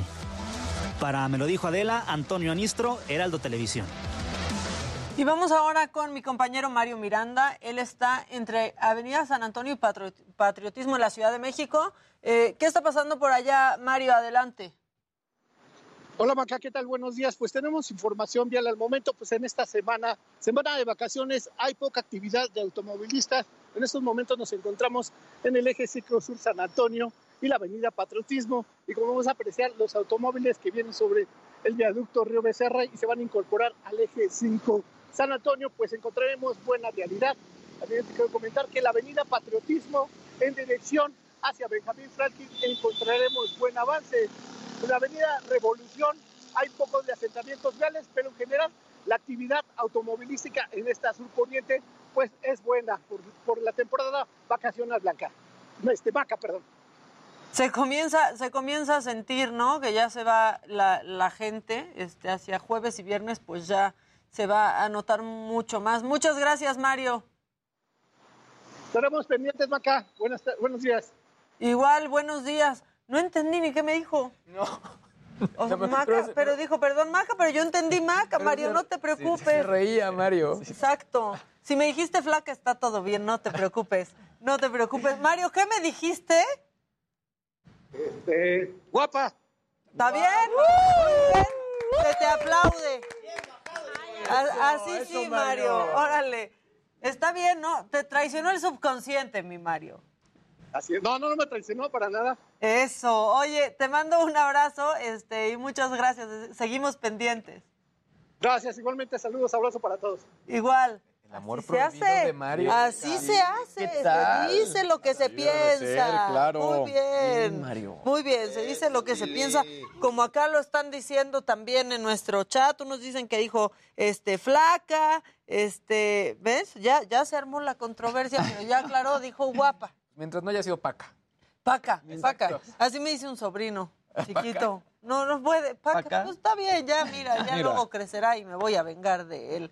Oigan, ya casi nos vamos al corte, pero ya viene Gus Prado para hablar de sus trapos trendo. Tenemos mucha más información. Este, tenemos todavía tiempo para, para enseñar. Es que están preguntando en el chat lo que sucedió con un eh, pues supuesto integrante de la Guardia Nacional. Que hay que decirlo, eh, este hombre no es agente activo de la Guardia Nacional, ya lo informaron ellos y por eso se interpondrá una denuncia por usurpación de funciones. Por si por ahí alguien ya no, o sea, muchos no han desmentido que no forma parte de la Guardia Nacional, pues aquí sí desmentimos, porque también es este sujeto, sucedió en Puebla, se fue así contra, contra estos policías de tránsito. ¡Te pegaste, pendejo, tú primero! ¡Te pegaste tú! dos! ¡Ey, estás golpeando! ¡Tú no me! ¡Tú pegando! ¡Tú! Y ahí entra la, la mujer policía al quite, ¿no? Y, ahí se detiene un poco este, este cuate con ella. Pero realmente violento y con el uniforme, portando el uniforme de la Guardia Nacional. Repito, no es un agente activo y la Guardia Nacional pues interpondrá una denuncia por usurpación de funciones. Porque de la Guardia Nacional solo trae la camisa puesta. Nada más. No es un, no es un agente activo. Pero bueno, pues sí, una reacción súper violenta que evidentemente sí iba a ser viral y más con el uniforme que, que trae puesto este hombre, ¿no? Y ahora está metido en un problema. Este, que, se- que seguro se, se hubiera querido ahorrar. Bueno, ahí está. Aclarado el punto, ahora sí nos vamos a un corte y regresamos con mucho más en Me lo dijo Adela. Ahí trae guardado ya su cepillo de cepillo. dientes. Este, El cepillo, pillo. El señor Luis G.I.G., que ya hay una controversia de que si quieren su cepillo, que si con una lavadita para decir que es tu cepillo. Así está la gente. vibra y todo. Vamos a un corte y regresamos con mucho más. Esto es Me lo dijo Adela, no le cambien. Ah, y vamos a hablar con Rosario Flores, ¿eh? También.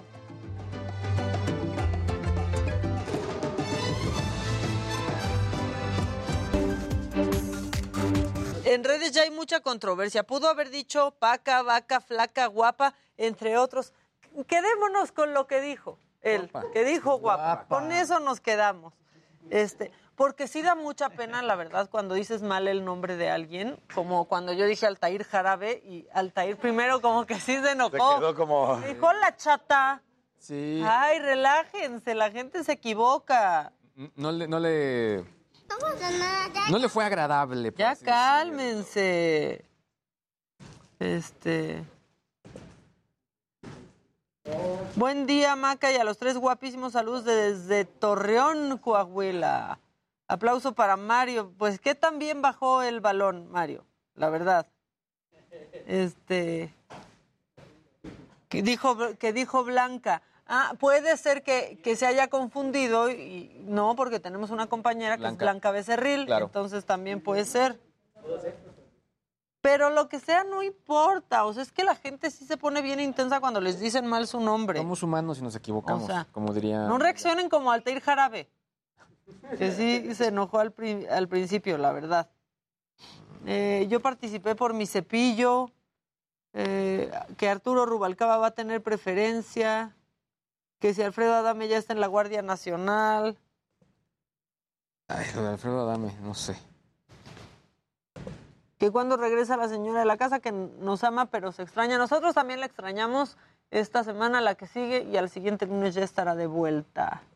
Mac, el fin de semana que estuviste en Disney, ¿tuviste la oportunidad de subirte a Rise of the Resistance? Sí, está muy impresionante, muy, muy impresionante. O sea, a mí ni siquiera me apasiona Star Wars, la Pero es padrísimo. Pero ese juego está impresionante. Piensas que ya acabó y va otra cosa más. O sea, dura como, pues no sé, 20 minutos puede ser. Sí, es una gran atracción. Este, pero aparte me pasó algo muy chistoso, que pues ya llegué el sábado ya medio tarde al parque, este, y entonces como que me paré por ahí, por donde está el juego, en un kiosquito de una tienda para ver playeras y así, y me dice el señor, un señor que trabajaba ahí me dijo algo de mi playera, y dije, ay, sí, muchas gracias, no sé qué me la chuleó, ¿no? Y este, me preguntó que a qué nos habíamos subido y así, y le dije, pues ya, a lo que nos habíamos subido, pero que queríamos Rise of the Resistance, pero que había 120 minutos de espera y que pues ya mejor íbamos a regresar mañana temprano. Me dijo, a ver, deja- déjame ver qué puedo hacer por ustedes. Y se fue y regresó y dijo, come with me, guys. Éramos dos personas, o sea, éramos Paola y yo. Y nos pasó. ¿Se, pe- se peidaba Disney este señor? Exactamente, era Mr. Walt Disney y dijo, no, no, no, por favor, pasen. Y pasamos directo, o sea, pasamos directo, no, yo no podía creer lo que estaba sucediendo. Este, ni siquiera vi la fila de la gente, por eso no me siento mal porque no me metí en la fila, o sea, como que No, es alguien que de Disney además de llegó. horario, Rise of the Resistance, ves que tienes que hacer tu Sí, que puedes sacar tu, y toda la con tu. Disney Genie, que eso es una belleza, ¿eh? El Disney Genie. Y, este, y entonces nos pasaron y estuvo increíble, increíble. Una amiga solterona se compró ese cepillo, pero curiosamente a cada rato escucho que lo usa. Ah. Eso es un chiste, eso es un chiste, Adrián. Maca y chicos, usen su poder que sea usen su poder para que sea ya miércoles 7 pm para salir de trabajar y disfrutar el puente. Oigan, vi un video, a ver si lo encuentran y me lo mandan, de, de Alfredo Adame peleándose con un cuate que se está burlando en la peluquería. ¿Por? Jack se quería parar, ¿Por ¿no? qué, a darle María? la patada voladora. Sí, y... La bicicletera. Ajá, a ver si lo encuentran, Jerry, porque está, está buenazo. O sea, yo lo vi en un par de medios, pero... Eso es hacer trampa, dice Mexicanadas. Pues no, no fue hacer trampa porque yo no me metí No. en una fila y me metieron por una fila especial en donde estaban metiendo a gente. Ahora, por otro Entonces, lado, hay también, eh, digamos que algún tipo de membresías o de accesos directos para ciertas personalidades. Hay eh, accesos rápidos, eh, hay accesos cuando tú vas de manera eh, eh, individual. Entonces, digamos, hay, Sí, hay porque te preguntan formas. si tienes el Disney Key, Exacto. que sí tenía, y me dijeron, no, no, no, no, no, pásale. No. Entonces, no es mexicanada, brother. Si vas y pagas tantito más, te pasa. Y ahí te va.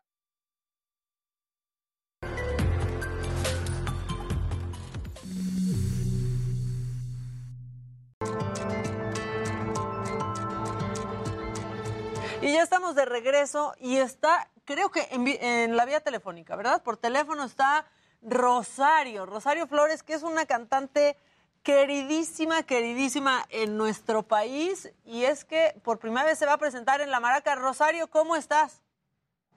Pues muy bien, muy bien, muy contenta. Ya mismo, ya mismo estoy ahí. Oye, pues qué felicidad. Cuéntanos, ¿ya estás aquí en nuestro país? ¿Cuándo llegas? Este... No, todavía no. Llego el día 19 y bueno, pues muy ilusionada porque voy con mi disco, te lo digo todo y no te digo nada. Y la verdad que llevo una banda conmigo maravillosa y unos bailadores flamencos que no veas. Hacemos un show buenísimo.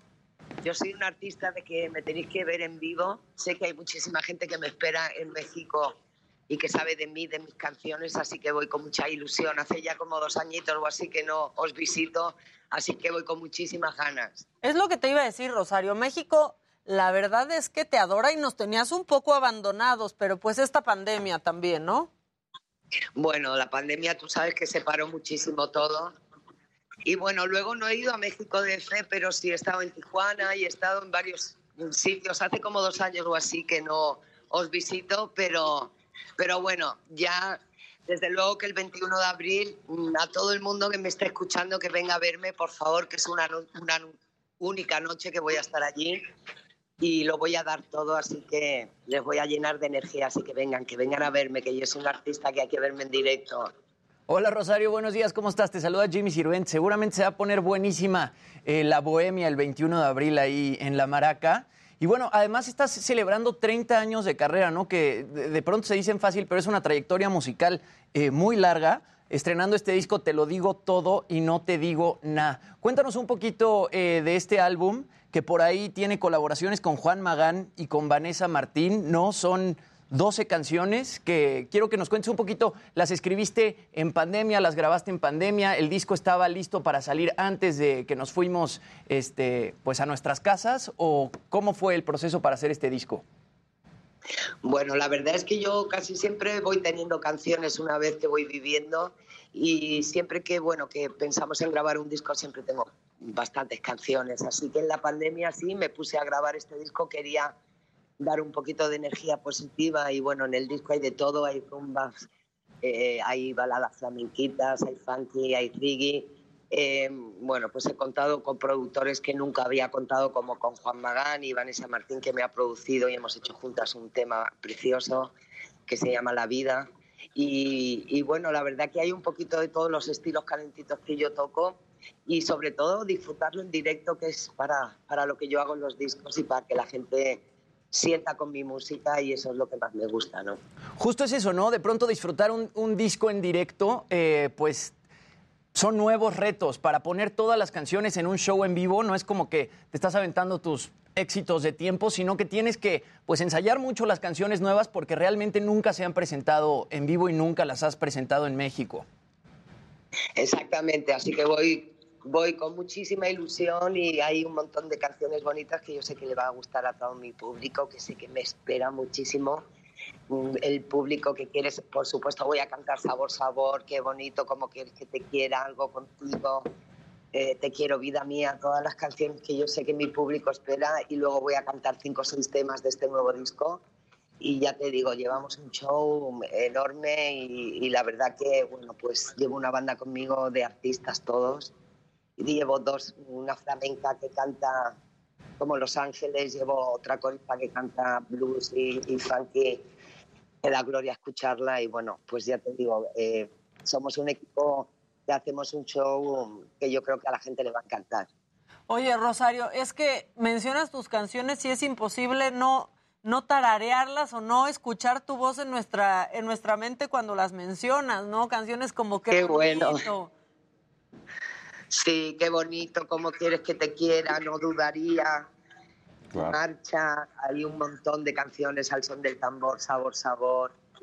Sí, un montón de canciones. Yo sé que mucha gente se va a quedar con ganas igual de, de que de alguna, pero eh, hago dos horas de show y es que no me da tiempo a todas las canciones que tengo. Así que espero haberlas elegido bien y que el público se quede contento. Seguro que sí, y de acuerdo contigo que escucharte es una delicia, pero verte, ¿no? Con tus músicos, con eh, pues Con los con los bailadores, es una experiencia completamente distinta.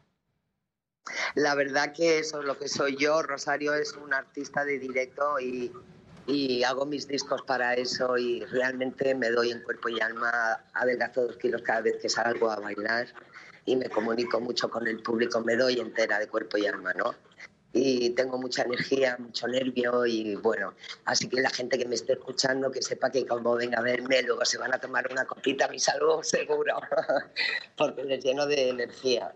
Y el público se te entrega por completo, ¿no, Rosario? Esa es la verdad, o sea, esa emoción que transmites te la, te la regresan por mil, ¿no?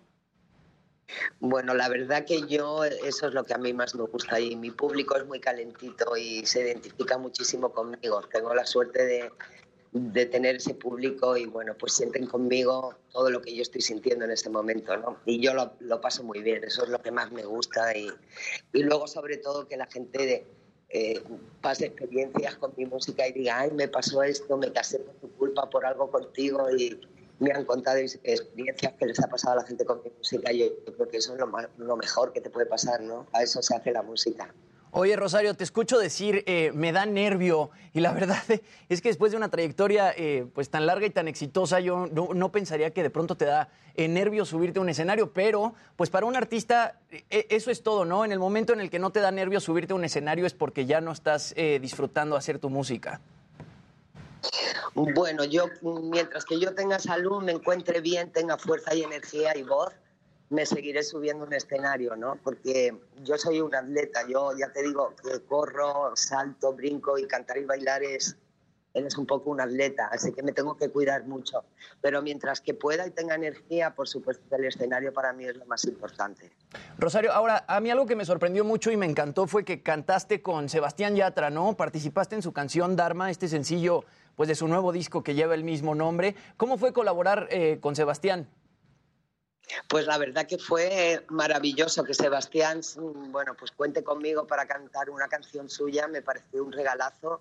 Me llamó, me mandó la canción, me pareció muy bonita y yo le dije que le iba a poner así como mis palmas un poquito más flamencas y mi estilo y a él le encantó y la verdad que la canción me está gustando muchísimo y para mí que alguien como Sebastián Yatra, que es súper joven y que tiene toda la vida por delante, pues yo le haya servido en algún momento de su vida de inspiración y que haya querido conocerme y cantar conmigo, me parece también muy bonito en la vida, ¿no? Porque yo no sé si coincidas conmigo, pero como que la música gitana, ¿no? Y el flamenco, como que actualmente están teniendo un repunte, pues bastante fuerte. Bueno, el flamenco eh, yo creo que es universal, ¿no? Y será eterno, porque es único y, y además es una música con unas raíces tan fuertes y con unos sentimientos tan fuertes que yo creo que a todo el mundo le, le impacta, ¿no? Porque es, es muy verdadero. ¿Tienes tú algún eh, artista nuevo que, que- que disfrutes eh, lo que hace algún artista español que de pronto esté tomando estos géneros como el flamenco o quizá la música gitana y los esté adaptando eh, a su género? Que disfrutes ahorita, no sé, se me ocurre Rosalía o se me ocurre eh, Zetangana. Bueno, yo creo que eso es lo bonito, ¿no? Que cada uno haga su propio estilo y, y yo creo que la música ya está todo inventado y todo hecho y que, bueno, pues que vengan los jovencitos y que mezclen un poquito de aquí, un poquito de allí que hagan música buena, me parece maravilloso. Yo soy muy abierta en la música, me gusta toda la música y, y me parece que los jóvenes que vienen ahora vienen con, con mucha fuerza y con muchísimas ideas y, como con unas ideas que, por ejemplo, nosotros que somos de otra generación igual nos llaman la atención, ¿no? Así que me parece, a mí me encanta que vengan gente joven. Zetangana también me llamó, hizo una versión de mi canción de Cómo quieres que te quiera y yo que los jóvenes se inspiren en mí o que haya servido de inspiración para ellos, me parece precioso. La verdad que llevo 30 años en la música, me han dado la medalla de las bellas artes, así que lo único que le pido es mucha salud a la vida y mucho agradecimiento, ¿no?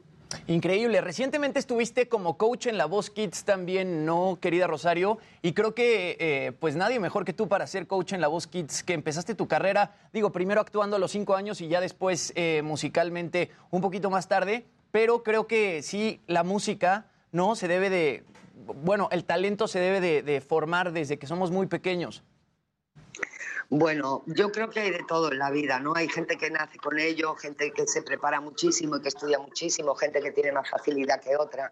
Yo creo que con eso se nace y luego ya te vas enriqueciendo. Pero tener la oportunidad de estar con los niños pequeñitos, hice también la Voz Kids en México, que me recibieron súper bien y me sentí muy querida por todos ellos. Y la verdad que me lo pasé muy bien en la Voz Kids y ahora en España vuelvo a- otra vez a hacerla me siento muy querida por los niños y que los niños te quieran ya, que mejor que eso, ¿no? Increíble, Rosario. Pues yo creo que se va a poner buenísimo el 21 de abril. Sí, ¿dónde pueden encontrar los boletos, Rosario? Porque aquí la gente, estamos en vivo también por YouTube y la gente ya está, pero cantando tus canciones, pero preguntando que dónde los compran y pues un poco enloquecidos de que vienes a la Ciudad de México. Pues yo me imagino que, que en internet lo podéis conseguir, los tickets, ¿no? Y, y yo creo que también allí en, en, en situ también. Pero yo creo que por internet, si ponéis Rosario Flores, la maraca el 21 de abril, igual os pone el ticket, ¿no? Para, para comprarlo. Así que Ya sabéis, por favor, no perderos mi show, que os voy a llenar de energía. Por favor, todo el mundo que me esté escuchando, que venga a verme, que voy con unas ganas de cantaros y bailaros, que ya veréis la marcha que os voy a dar. Pues sí, es que aparte después de dos años, cuando apenas van arrancando las, las cosas, sí que se traen ganas, ¿no, Rosario? Pues sí, vas con mucha ilusión, sobre todo porque yo a México lo quiero muchísimo. He tenido noches maravillosas y me encanta vuestra tierra. He estado muchísimas veces. Tengo muchas amistades allí, he pasado muy buenas experiencias y voy con muchísima ilusión, claro que sí. Pues aquí te esperamos nosotros también con, con esa misma ilusión y emoción de, de tenerte por acá, que quieras tanto a nuestro país. Y pues ya lo saben, Claro que sí. 21 de abril eh, en La Maraca, para que vayan a La Maraca y compren sus boletos o lo busquen en internet. Rosario, muchas gracias y por acá te esperamos. Muchísimas gracias, muchísimas gracias. Os veo a todos el 21 de abril. Ya mismo estamos ahí. Un abrazo. Muchas gracias. Y ahí vamos a estar, ¿eh? porque a mí sí ya se me antojó ir y ver todo ese show estar en, bueno. en vivo, la verdad. Mucha gente aquí ya está. Sí, y aparte la maraca se va a poner, se va a poner bueno. Y creo que tengo a mi compañero Jerry Galicia, este, listo y está en la central de Abastos. Jerry, ¿qué, qué está pasando por ahí?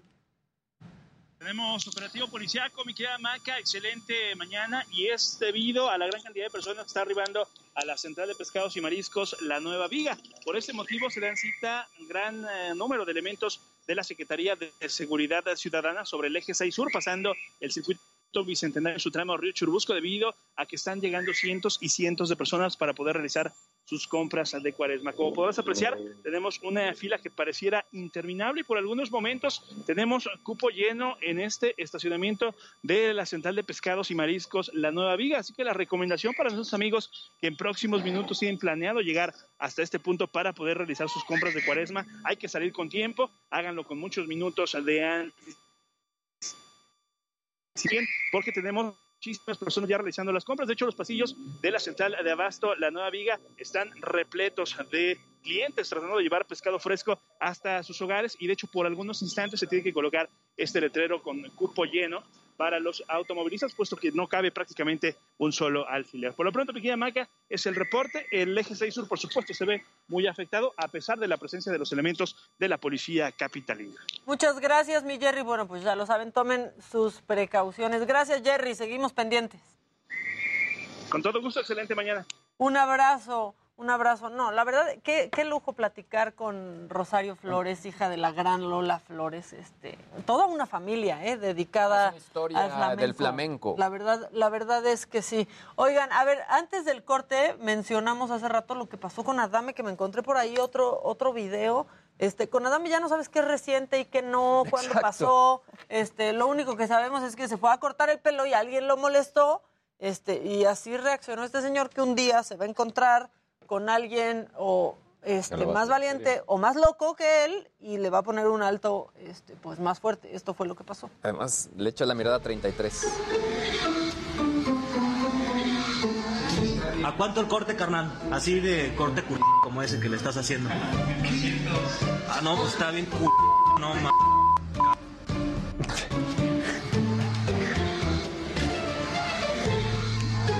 ¿A cuánto el corte, carnal? Así de... Ah, corte pero no está cuando se para y lo ve. Ah, no, pues está bien. No, ma... Ahora, no hay manera digna de ponerte a pelear con una pincita en el pelo. También, Adame, ya, ya en serio. Y luego se para y como que se le queda viendo ahí en la reja. Sí, con cara de maluco. este, con cara de malo, este, pero pues solo con la cara porque no hace nada. Y ya, la verdad es que como aquí no se cayó, no pudo hacer la patada bicicletera. ¿no?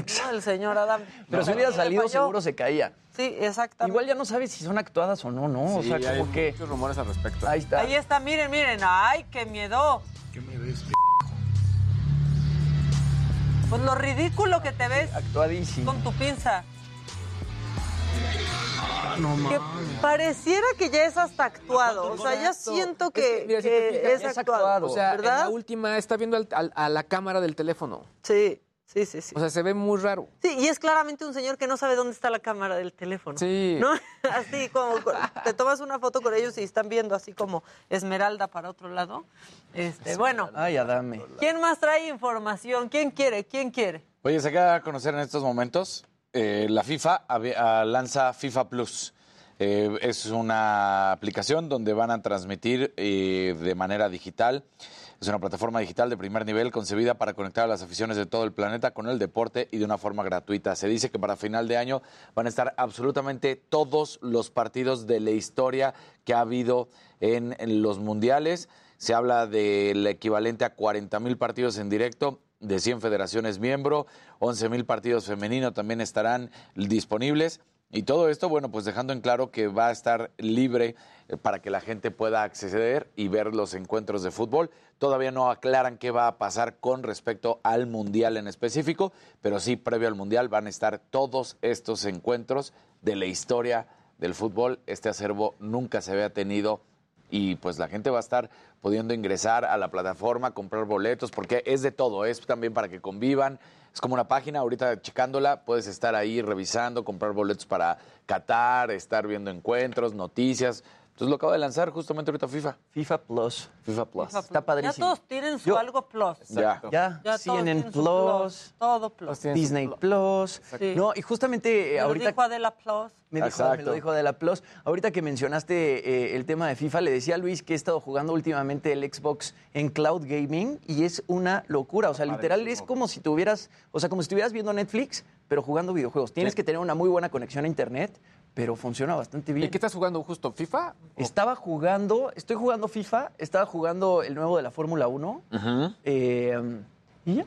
Pero hay una cantidad de juegos increíble que puedes jugar al estilo Netflix. O sea, ahí viene todo el catálogo de juegos y no tienes ni siquiera que descargar el juego inmediatamente, te mete a, a jugar. Entonces sí tienes que tener una súper... Tienes que tener una muy buena No, voy- conexión. no voy a matar eh, mi nota porque la, la- la estoy guardando para mañana porque no hay mucha información. Ay, no, ¿por qué te la guardas para mañana? Bueno, está bien. O La- sea, viene una para, eh, eh, para justo la parte de Xbox en este, en este formato, una colección de juegos de pelea. Yo soy fanático de los juegos de pelea, Street Fighter, Mortal Kombat, etcétera. Y viene una, una selección justo, y entra justo en, este, en esos paquetes que son gratuitos. Entonces estará pues, varios de la colección de Capcom eh, y, y Street eh, Fighter 4 y todas sus versiones y reversiones, ¿no? Yo tenía mucho tiempo sin jugar Xbox y la verdad tienen cosas muy padres. O sea, si pagas el Xbox Game Pass, creo que puedes tener, o sea, tienes acceso durante 24 meses a toda esta serie de juegos y al, al cloud gaming que te digo que está espectacular. Y justo con el tema de 5G, pues bueno, ahí es donde sí lo vas a poder jugar. no, pues dentro- sí, sí juegas muchísimo. Sí, 5G 5G juegas te la, mucho. vi- te la vives jugando. Exacto. ¿no? O sea, eso es lo que, lo que haces. Bueno, ya, ya que andas hablando de tus temas, A ver, rápidamente, eh, em- em, algo que sí quisiera conectar es que la gente del sitio Shataka México hizo una, pues una breve investigación y están mencionando que ya en la red compartida eh, pues de México, en, en Altan Redes, ya se puede, incluso algunos operadores están mostrando 5G, lo que quiere decir es que esta implementación que nada más habíamos visto con Telcel está muy, muy fuerte. Justo ayer platicaba con Ernesto Piedras, que eh, pues la verdad es que es uno de los eh, pues más picudos analistas en el campo de, la- de las telecomunicaciones en México, y decía que en México se había dicho que éramos un millón o había un millón de usuarios eh, teniendo líneas eh, compatibles con 5G y él decía, no, va más allá, son ya 3 millones. Entonces creo que viene muy, muy fuerte y este tema de las redes, en este caso los operadores móviles virtuales que trabajan con Altan, van a verse beneficiados. Luisito Comunica ya lo había dicho, él, él había prometido que su... ¿Con su pillofón? Con su pillofón iba a ser 5G. Eh, ya Byte, que es de Bodega Aurrera, también ya están presentando, ya se está viendo justo el tema de 5G, la compatibilidad. Nemi, que es otra red compartida, también tendrá 5G. Y, eh, 5G perdón. y rápidamente Netflix sacó pues, una nueva modalidad que pues básicamente se llama A mí no me gusta, a mí me encanta. Que se trata de poner dos pulgares arriba en las, en las aplicaciones, bueno, en los contenidos que, pues sí, que no te gusten, sino que te encanten. Eh, ya está disponible en, varias, eh, en, en varios formatos. Y bueno, llama la atención sobre todo porque alguna vez platiqué con eh, parte de las personas que realizaron el algoritmo de Netflix y sí hablaban que el tema de poder dar like era importante.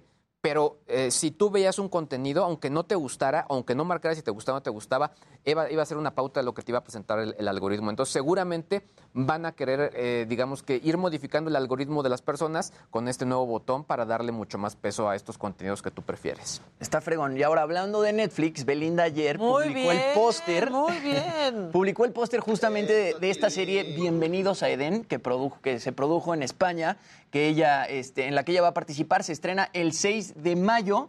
Y bueno, su personaje se llama África y ella ya había dicho, a ella le encanta la fiesta porque se siente muy segura en ese ambiente. Esa es como su máscara ante la gente. A ella le gusta verse bien, verse guapa, sentirse segura, pero atrás de todo, atrás de todo eso hay una mujer que es misteriosa, no quiere que nadie se meta en sus sentimientos y su corazón. Regresa el 6 de mayo, pues Belinda a la actuación a través de Netflix. Lo último que hizo en cine fue Baywatch en 2017. En teatro estuve en Hoy No Me Puedo Levantar en el 2020. Y bueno, eh, no sé si viste esta entrevista, querida Maca, que le hicieron en España, en donde dijo que se va a quedar a vivir a España, que porque ese es su hogar. Uno siempre regresa a su casa, uno Es siempre española, regresa. ¿no? Belinda. Sí, pues ella nació en, en Madrid, pero pues donde realmente Ha se hizo famosa es y donde aquí. ha hecho billete y fácil donde se ha olvidó de cómplices proyectos. al rescate. Exactamente. Creo que está enojada Belinda con un poco con cómo se le ha tratado. los- Y sobre todo, sí, con el tema de Nodal. Vamos a ver lo que dijo en esa entrevista porque pues yo creo que hay que escucharlo. Ya me, me voy a instalar aquí Ay, a, vivir, que estoy súper emocionada porque es una nueva etapa de mi vida. Yo soy española además, Sí, yo sí. na- nací en Madrid y el poder regresar a vivir aquí me causa mucha ilusión porque al final uno siempre regresa a casa de alguna manera en Ay, algún momento de su vida. Y yo me siento ahora como que regreso a casa también y, y estoy disfrutando mucho de, de- de este momento porque... Exacto. pues, amo- Sí, habla muy español, a menos que Héctor Herrera. Mucho menos que Héctor Herrera. Pero eso que dice, uno siempre regresa a casa. Híjole. No, digo, sí ¿Por nació qué en Madrid. ardió? Pues es No, su pues me, casa. pues me cayó un poquito gordo, la verdad, porque aquí se hizo famosa, ¿no? Aquí es donde ha hecho su carrera, aquí ha ganado. Pues sí, eso sí. Pero donde hizo carrera fue aquí, ¿no? Digo, yo digo. ¿por ¿En dónde sonó el sapito? ¿En dónde sonó el sapito. Belinda? Exacto, ¿México Belinda. o en España?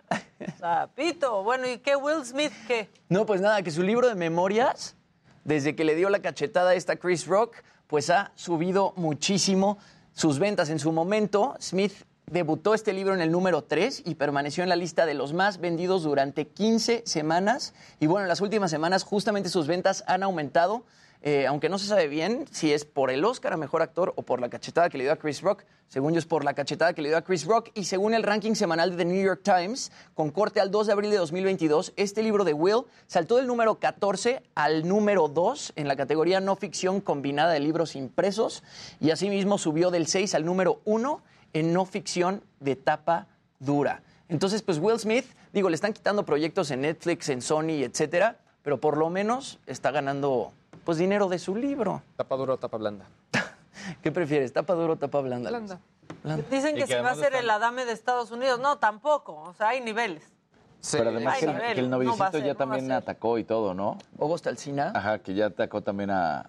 O sea, que dice que lo atacó Will Smith. en cuando sucedió todo ya aquello. Ah, sí, no, y aparte va también, él también va a sacar su libro de memorias y va a hablar de lo que pasó con Jada.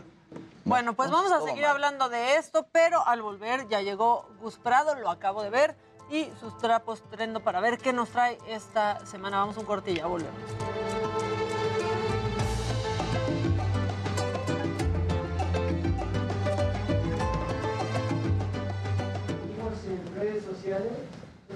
A todo esto, ¿quién es Belinda? No, ¿cuál? También, eso ya está ardido, porque todo el mundo sabemos quién es Belinda. ¿No? ¿O no?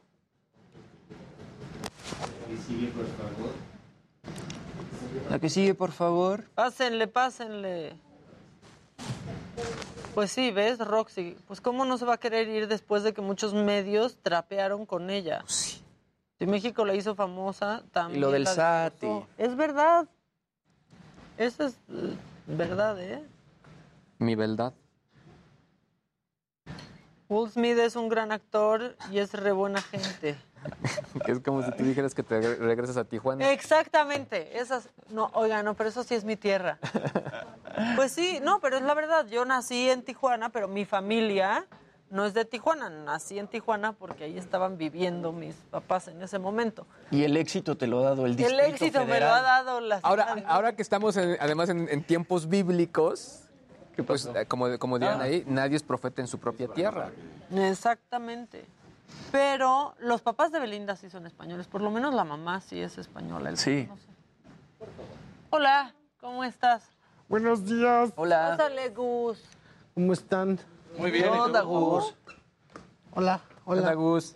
Hola, Luis, hey, hey, hey, hey. ¿Cómo estás? Luis, hey, Hola, hey, Maca, hey. Maca, Maca. ¿Qué onda?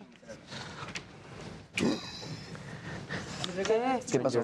El Things 4 trailer. Sofía Elías. Salió. Yo no he visto ni la uno. Acaba de salir. ¿Qué salió? Vale la pena, la 2, hijo, la 3 me gustó un poquito más, no tanto como la 1, y bueno, nada más, eh, como todas las series de últimamente, es, ya la quiero ver porque ya me las chuté para terminar. ¿Cuál? Stranger Things 4. ¿Ya hay Stranger Things 4? Viene. Voy a moverlo. Yo, me- ¿En cuál te quedaste? Es una tri. Digo, las veo de eso de que... ¿Y ahora qué veo? ¿Me regalas contadito? Uno, dos, tres, cuatro, cinco, ustedes, seis, fue siete, culpa de ocho, ustedes, ¿eh? Con eso estamos, muchas ¿Por gracias. qué? Me hicieron ver The White Orchid o no sé qué cosa. Ay, ¿no te gustó? La vi Y, la- y desde que la No la pude música, acabar. White Lotus, White desde que Lotus. está... Ah, White Lotus. A mí se me olvidó. No la La pude- estaba viendo y se me fue. No la pude acabar, o sea, ya, ya, sí, ya me faltando un capítulo. No, de Wii. Y tenías que ver el Sí, final ya. O sea, sí, así, porque No, te pero- sorprende el A mí se final. me olvidó de White Lotus. Pero yo no soy tan blanco, no le entiendo. O sea, no No puedo. soy tan Ya va a salir la blanco, segunda wow. temporada, Gustavo. Sí, está, pues, está muy blanca, yo no entiendo eso. Yo no entiendo ni ir a la playa, entonces, ¿cómo Pues yo entender? tampoco soy tan blanca porque a mí me Pero, dio pero sí eres bien playística. Playística, playística, pero eso es distinto. No, no, no, yo, yo, yo no puedo con esas series. La de Stranger Things sí me gusta. Hasta suena una chicharra cuando Dios lo digo. mío. Exacto. Mira, a ti que te gusta la tecnología. Ah, es de los de Miniso. Está bien padre. Está Sí. súper cool. Sí. De hecho, yo soy uno de ellos. ¿Y tú, tú, tú Panda, eres pardo? Polar, Prado. Ah, claro. Ah, mira. Está, Mira. está bien padre. E- Esa serie a mí me gusta mucho, ¿eh? A mí también me hace reír mucho. Es de las que veía ¿no? con mis hijos. ¿Y por qué se adelantaron? Ah, bueno, uno, uno que no sé si era corto o qué, que están barriendo y uno de ellos se aficiona mucho al videojuego y se va en el videojuego. Y los otros alrededor barren, le aspiran la piel, lo levantan, levantan el polvo. Está genial esa serie, dicen aquí. Gerardo, Gerardo, wow. Es que Sí fue muy, Jerry sí fue muy buena la de White Lotus. Y Que cuando White llegas Lotus al está final, buenísimo. Ay, no, yo no pude. te sorprende. ¿No? No. ¿Quieres que te la diga? ¿En qué acaba? O sea, ¿quién se ¿Quieres murió? ¿Quieres saber? Se No, no sé la gente. Se muere el del hotel, ¿no? Ajá. O sea, la, la- Claro, ¿no? El que es como todo perverso. Pero ves que arranca de una manera en la que tú pensarías que es la, es- la esposa, ¿no? La nueva La que esposa. se muere. Y no, es el del hotel. Y lo termina matando el esposo. Y eh, entonces ¿Qué llega... esposo? ¿El esposo de la los chava? jóvenes, la pareja joven, la- los, recién recién casados, casados. Los recién casados. Y la recién casada llega al aeropuerto y le dice, perdón, me confundí, la vida y etc., pero ya voy a ser una buena esposa y ya, se acaba. Y son felices. Yo- Eh, son felices, ¿no? Entre comillas. Yo, de hecho, lo único que puedo ver es que me causa felicidad es Don Tonavi. Entonces la empiezo, veo las temporadas, la se acaba. gustó la película? La vuelvo a empezar. Sí. Es que me gusta que no les pasa nada y el único problema es así como de, oh, el té. y ya, eso es todo. Entonces eso me entretiene mucho. Me pone de buenas. A 22 horas, Javier Solórzano.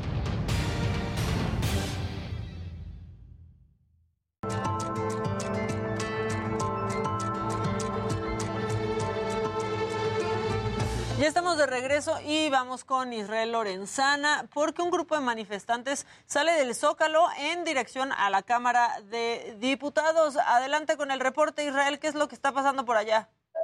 Maca, muchísimas gracias. Efectivamente, en estos momentos acompañamos esta marcha que salió exactamente de la zona de Pino Suárez con dirección hacia la Cámara de Diputados aquí en San Lázaro. Estamos en estos momentos, Maca, exactamente a la altura de Fray Servando, muy cerca ya de la zona de Congreso de la Unión. Hemos superado ya el mercado de la Merced, hemos superado ya Avenida Circunvalación. Y lo que observas de fondo, por supuesto, es esta movilización en favor de la reforma eléctrica. Van a manifestarse a las afueras, están lanzando algunas consignas y, por supuesto, bueno, pues no podían faltar las banderas de México y además las lonas y las pancartas. La circulación está totalmente cerrada por elementos de la Secretaría de Seguridad Ciudadana, quienes llevan a cabo cortes viales a partir de circunvalación. Hay que tomarlo en cuenta. Hay muy pocas alternativas. Avenida del Taller puede ser una opción, esto con dirección hacia Congreso de la Unión. De manera que vamos a la calle de Zapata, exactamente a las afueras de la puerta principal de la Cámara de Diputados, donde por supuesto se estará llevando a cabo esta movilización. Maca, es la información que yo te tengo. Nosotros, por supuesto, vamos a permanecer al pendiente y acompañando esta marcha con dirección hacia la Cámara de Diputados en San Lázaro. Hoy, pues con razón, ayer andaban tomando precauciones los diputados, ¿no? Llegando para hacer su, su pijamada. Bueno, pero ya ves que les salió mal, les cambiaron la fecha para el próximo domingo. De hecho, ya habían metido algunas colchonetas, algunas almohadas y Ya habían pedido hasta las pizzas. De hecho, ya habían agarrado hasta el lugar, ya estaban ahí cómodos y de repente, bueno, pues que les hacen la chicanada y se las cambiaron para el próximo domingo, Maca. A ver si también hacen pijamada. Muchas gracias, estamos pendientes. Seguimos al pendiente, buen día. Un abrazo.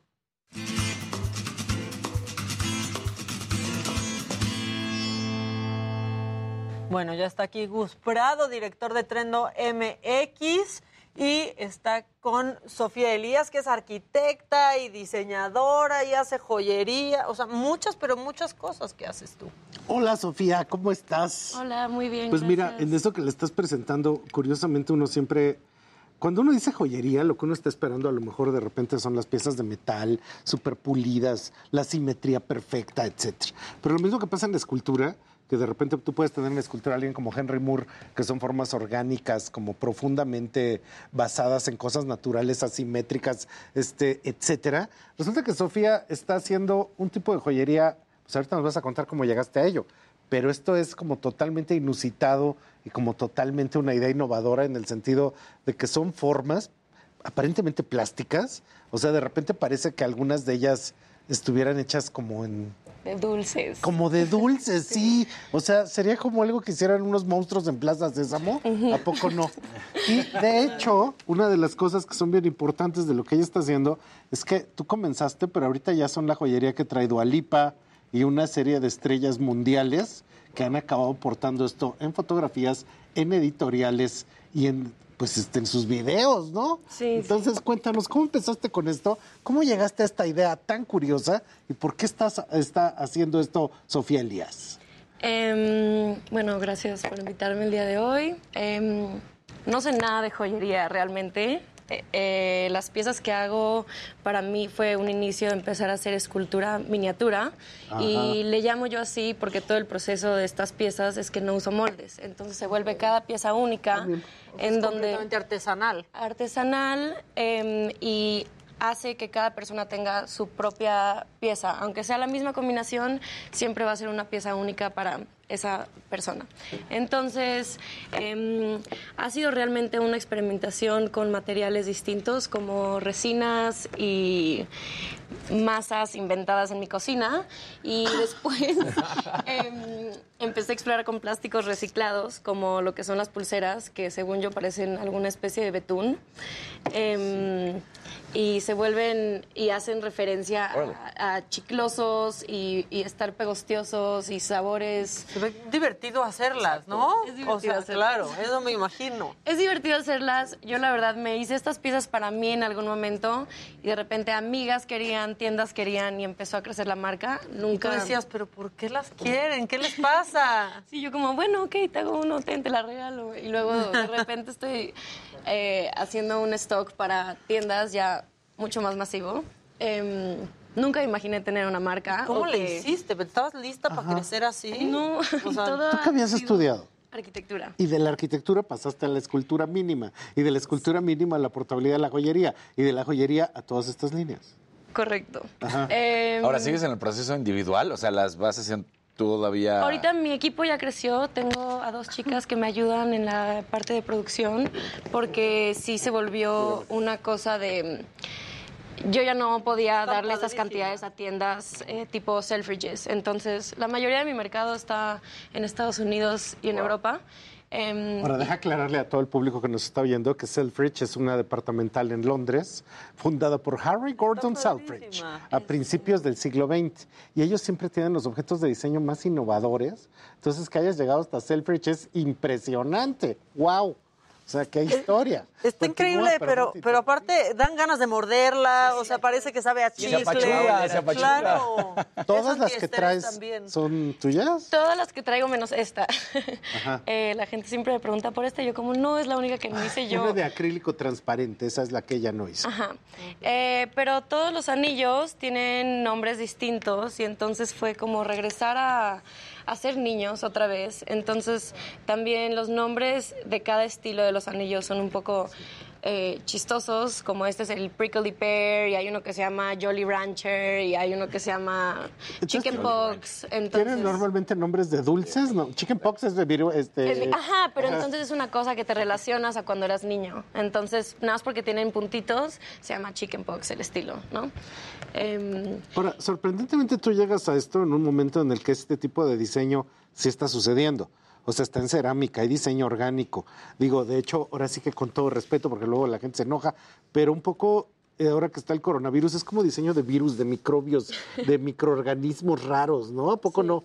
Entonces, es todas esas Digamos, como líneas. que me recuerda están- mucho incluso estas series de Nickelodeon que de pronto eran como este tipo de personajes también como muy, pues no con estas formas naturales, sino pues muy raros, ¿no? Y, y- y- y tiene que ver mucho con los niños, tiene que ver mucho con los adolescentes también. Totalmente, y la verdad es que no sabía a dónde me iba a llegar este, a llevar este proyecto. Entonces también al ponerle el nombre Blob a la marca, no quería que sea algo que fuera nada más anillos en un futuro, sino que ese cosa como de Nickelodeon de la que están hablando, o amiba, o, Claro. o objeto, puede volverse, no sé, algo muy Justo grande. Real Monsters fue la que me recordó muchísimo, sí, tiene como Ajá. esa onda. Ajá, Real Monster, es uno que tenía unos ojos en las manos, Exacto, ¿no? sí, sí, sí. Ajá. Pero de hecho también tiene como algo del extraño mundo de Rocco, así se llamaba en español. Sí. Rocco la caricatura. Sí, Rocco también tenía como esta cosa. Tiene algo de toda esa época, más Ajá. bien, ¿no? O sea, Sí. estos colores y estas cosas grandes. Ahora, esto que se llame Blob, yo creo que la película favorita de mi abuelita, no sé si la has visto, era The Blob. De estuvo una terror. canción de los años 50 que es The Blob, The Blob, The Blob, The Blob, Blob, Blob, Blob, Blob. Y que básicamente en México se llamaba La Mancha Voraz y era una mancha amorfa como de moco de King Kong que salía por las ciudades y todo lo invadía, ¿no? Entonces era un personaje pues simplemente viscoso. Pero últimamente resulta que desde la pandemia todos los niños, la generación A, los juguetes que más se venden son los Play-Doh, las arenas cinéticas, los slimes, los mocos, todo eso es lo que más se vende. Sí. Entonces realmente sí hay una cosa allá afuera de esta necesidad. De hecho, no sé si fue a inicios de- del- del año pasado o de este, pero una de las, preguntas más buscadas fue cómo hacer slime. Ah, wow. Ah, O sea, a, a ese nivel, ¿no? ¿Y cómo llegaste tú de ponerte a hacer esta joyería en la Ciudad de México a que de repente volteen estos personajes mundiales? Dinos la lista, ¿eh? porque no me lo sé completo. Pero yo he visto a Dualipa. Ajá, sí. Wow, a Gigi Bella Hadid, así a, Gigi Hadid. A Gigi Hadid. Entonces, muchos de estos procesos, ¿cómo llegaste tú hasta allá? Em, Nomás divirtiéndote. O Sí, sea, eso todo es ha sido tan orgánico y natural, la verdad. Sí me da como mariposas en la panza cuando pienso en estas personas que admiramos que las traigan puestas. Em, Bella Hadid y Jonah Hill me mandaron en algún punto un DM y yo me emocioné muchísimo. ¿Qué? Que fue como, te mando todo. ¿Qué quieres? Ajá. ¿Qué quieres? Así nomás te escribieron, hola. Nada más me escribieron a la página de blog. Con Dua Lipa fue una situación distinta en donde vinieron a mm, filmar su campaña con Puma aquí. Y ¿Eso fue hace como seis meses? Eso fue hace como seis meses y la campaña se publicó creo que en el verano. La salió. famosa foto del Metro Cuatro Caminos, que ella está esperando como neni en el punto medio, ¿no? Sí, sí, Ajá. sí, sí, sí. Entonces ahí viene, viene a filmar y luego... Viene a filmar, em, un stylist me busca porque quieren accesorios y no me podían decir para quién era y me dice, tú nada más manda muchas cosas, te conviene. Yo como, ok, entonces mandé una caja entera de cositas para que le pongan. Y lo último que pasó fue que me estaban mandando contratos que era para la campaña de Puma eh, y me escribieron de que, oye, se llevó tus piezas puestas al aeropuerto, ¿está bien? Y yo como, obviamente que, Que- se las que se las lleve, que- Que se las lleve pegadas. no se entonces ya todo el verano estuve subiendo fotos con las pulseras y este, no sé. ¿Y eso ha provocado que el planeta entero busque Blob? Sí. Em, también la gente al ver el Instagram piensa que soy una compañía y detrás del equipo es yo y dos chicas más. Entonces eso me ha costado. Pues es que pareciera un toda una trabajo. compañía con esos alcances, ¿no? Sí, entonces eh, justo el tema de envíos y así a veces se vuelve un poco difícil. Em, entonces, tenerlo en tiendas que están en otros países es lo que me ha facilitado a mí muchísimo el que sea accesible para otras personas en el mundo, porque antes me la vivía en DHL. Este, Claro, wow. sí. Yendo a hacer Ya tus te- envíos. ya te saludaban. ¿Cómo Sí, sí, estás? sí, ya éramos compas. Comprando guías. Pero aparte eres súper chiquita. ¿no? sí, O sea, ¿cuántos años tienes? 27. Eres súper chiquita. Em, sí, y pues nada, realmente la idea inicial siempre fue empezar a hacer escultura a una escala más grande, pero la marca empezó a crecer tanto que fue como, ah, no, nada más tengo que hacer restock, restock, restock, como que no había tenido esa oportunidad. Em, y apenas ahorita empecé a trabajar como unos jarrones que están hechos de plástico reciclado, eh, unas sillas, he hecho un par de Ah, ya tamaño colaboraciones. silla. Ya Ah. tamaño silla. Sí, o sea, creció todo, creció el negocio y crecieron las piezas. Y es que son muy llamativas tus piezas. O sea, ya, a mí ya me lo están pidiendo en casa. Así de, oye, tráete, están padrísimos. Y, y creo que está en lo que llama la atención, los colores. Y también creo que a todos nos recuerda mucho este tema, también incluso hasta retro, ¿no? En cierto sentido. Sí. Y como en medio en onda de juguete, ¿no? O sea, como que normalmente Vienen. piensas en joyería y piensas lo que decía Gustavo, ¿no? En plata, en oro, en diamantes, etcétera, pero de pronto ves estas piezas como medio extraterrestres y llaman muchísimo la atención. Y yo creo que tanto centennials como gente este, pues más grande quiere comprarlas. ¿Cuál es tu público este, promedio? Zetas, puros zetas, ¿no? ¿O qué? 20, 30, Ajá. pero no, no es cierto, no sé, hay una variedad enorme, obviamente con Jonah Hill, varios hombres, chicos, era de que, ah, ahora sí quiero blob, ¿no? Entonces ya se como que aceptó que... Y ya vi la foto de Jonah género. Hill ahí con sus anillitos rosas. Cute, así. Este, todo. Súper unisex. Ahí Sí. está. ¿No? Sí. Qué bueno. Entonces, este, también las piezas vienen en una como capsulita de esas que les ponías una moneda y te salía. Un huevito. Ajá, un huevito. Entonces sí es, hay esta idea nostálgica de abrirla. Yo quería inicialmente que pongas una moneda y que te salga el que te salió. Y si querías el verde y te salió el rosa, ni modo, Claro. otra moneda o así. Entonces es como revivir esa... Que ahora, muchos juguetes de diseñador tienen esa onda, ¿no? O sea, que al final tú compras uno y de pronto no sabes cuál te va a tocar. O sea, los Bear Bricks, los Kubricks, ese tipo de cosas que también pues tiene como esa parte lúdica, ¿no? Sí, sí, sí, justo. Y, y también como de revivir ese sentimiento de que, ay, chin, quería el borrador y me tocó el chicle. Claro, ¿Sabes? O no sé. claro. Y que de pronto, no sé si sea tu idea, pero podrías llegar hasta colaborar con una marca de joyería, de ponerle de pronto un diamante a un anillo de esos, podría ser algo, este, pues muy cool. Ahora dice el New York Times, a Mexican jewelry maker who channels 90s nostalgia.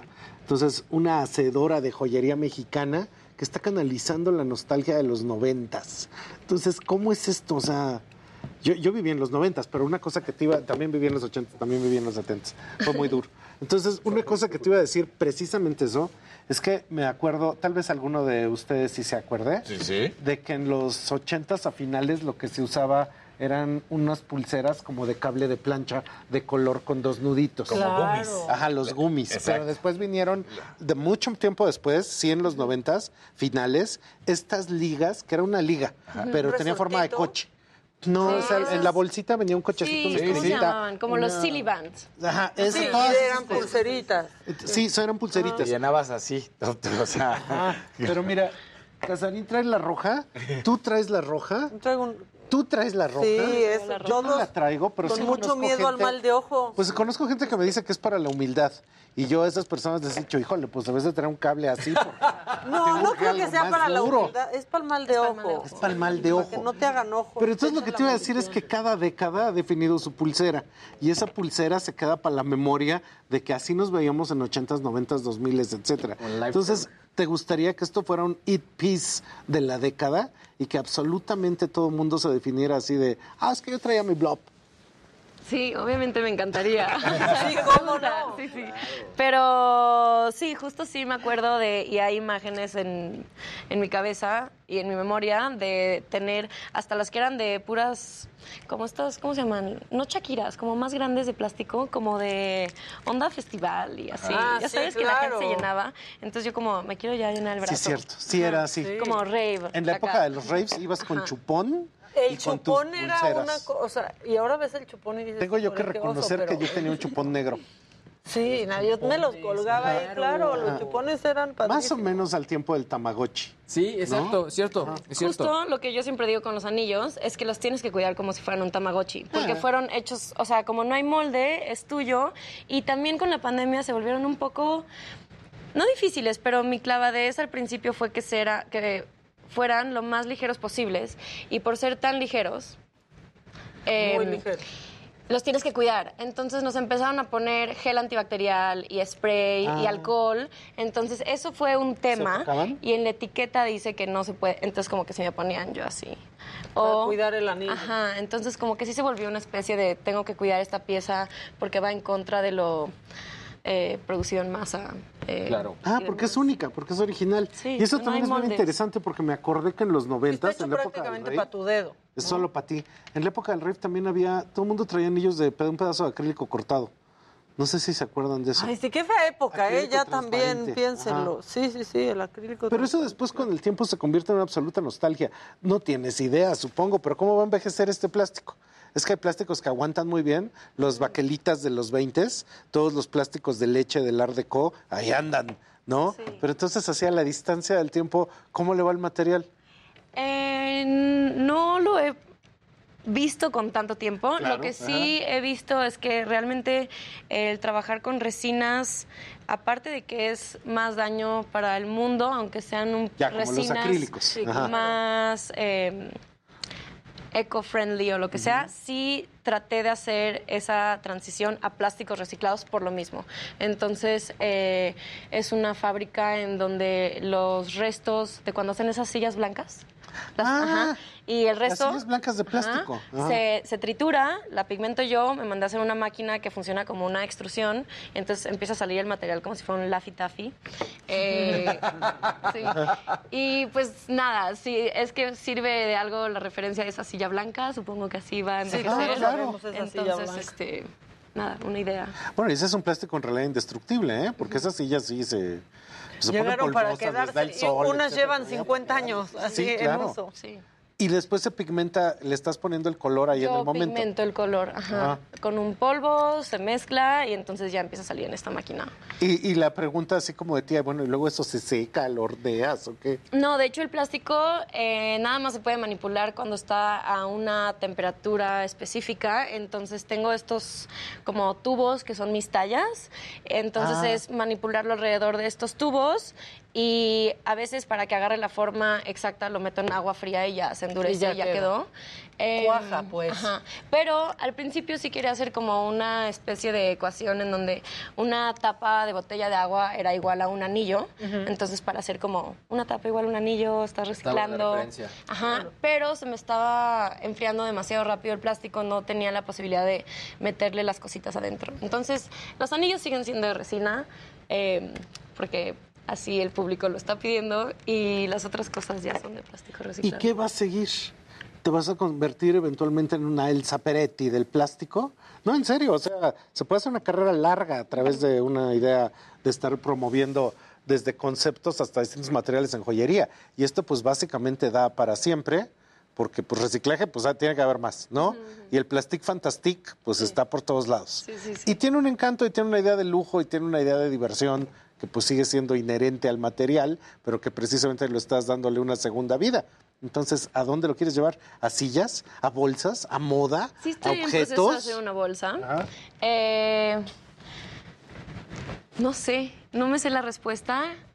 Creo que es ¿Collares y aretes no tienes todavía? Tengo algunos aretes que parecen como una florecita. Eh, empecé también en algún momento a hacer upcycling, entonces a veces se nos cae un arete en la fiesta, entonces el otro darle una segunda vida y embarrarlo con Sí, este que tipo no de deje material. de servir para siempre, claro. Ajá.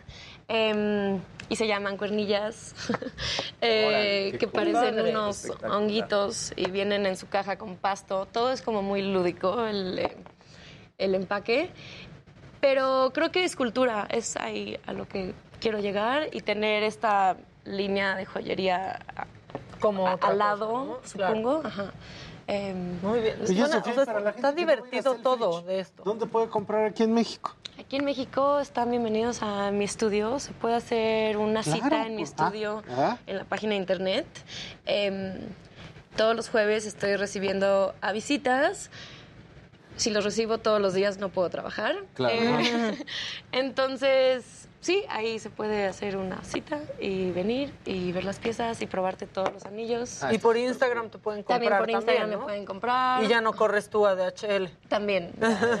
Eso ya. Bueno, ya quedó en el Además, pasado. en Instagram eres guion bajo blob, B-L-O-B-B, todas B grandes, B-L-O-B-B. Y además, pues en la página web, que eres Sofía Elías, Sofía, como se escribe Sofía siempre, Elías, E-L-I-A-S, ¿no? Punto MX. Como se escribe Elías siempre. Como se escribe Elías, Sofía Elías, como se escribe siempre, ¿no? Y entonces ahí está, este, todo el repertorio de cosas maravillosas, están bien bonitos. Es una cosa muy impresionante. De hecho, déjame decirte que me sorprende cómo muchísima de la gente que de repente habla de, ay, circularidad y todo eso, hacen los mismos productos beige horribles que nadie quiere comprar. Y tú estás hablando de una cosa de sustentabilidad, pero haces un anillo divertido, increíble, que hasta Claro. yo quiero comprar.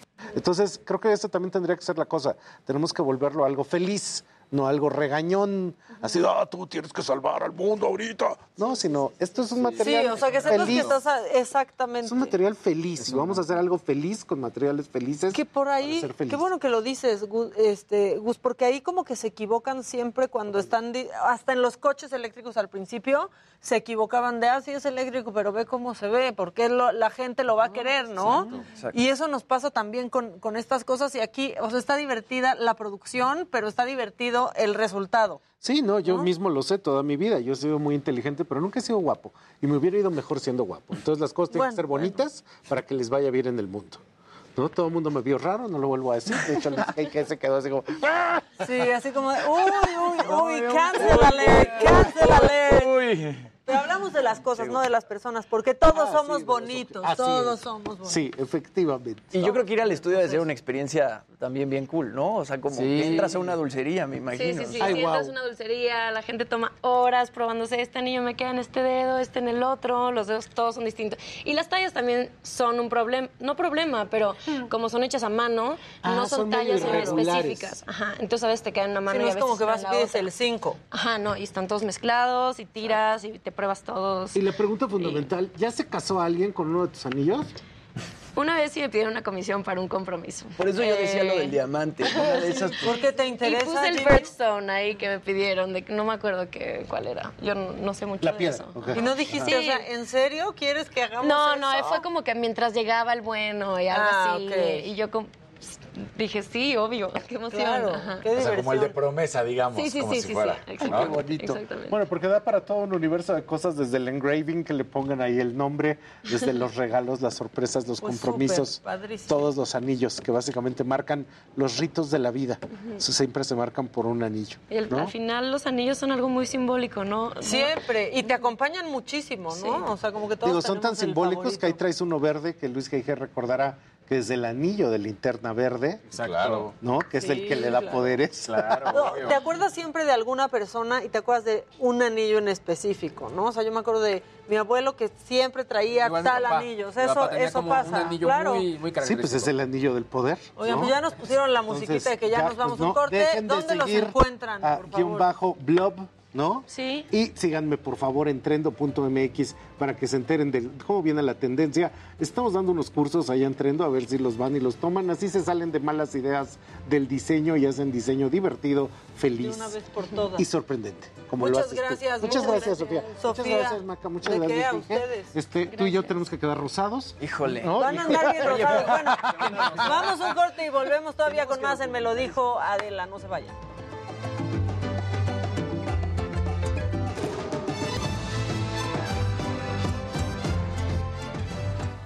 Pantalla aquí, pantalla. Porque ahí es el regreso que tiene cabina, no es que seamos nosotros. Ah. O sea, lo que está, lo que está al aire, Ya. lo que está al aire es esto. Es- Esta es la señal de aire. Ajá. Yo no entendía se te No en qué momento empezaron a filmar. Cuando estaban hablando de la serie, yo como, no sé qué decir. sonó mi alarma. De hecho, ahorita estás al aire, ahorita estás en Facebook. YouTube. Ahí te están viendo en YouTube, perdón, sí, no Facebook. Y ¿Qué pasó con eso, eh? Pues seguimos en eso. Va. Bien, va bien. Es que ya estás más... Ah, mira, ya, ya te estás preparando para lo rosado. padre. Nos vamos a rosar. Sí. Adiós, Maca. Su papá y ¿ya viste? papá son hermanos. Ya te está poniendo el ejemplo. Bye. Ve los, Tenis de Gus. Cuídate Ya mucho, te está poniendo el ejemplo. Igualmente, que estés Qué muy padre bien. Invitación, gracias. Hasta luego, por favor, felicidades. cuando quiera. Voy a sacar cita para mi esposa. Sí, ya me por dijo. favor, Sí. vengan. Ya luego me escribió. Gracias. Qué gusto. Bye. Felicidades. Igualmente, Muchas gracias. Sí, sí. Sí, claro. Ya, ahora voy que a es su cámara. cumpleaños. Sí. ¿Cuándo es? Sí. 25 de abril.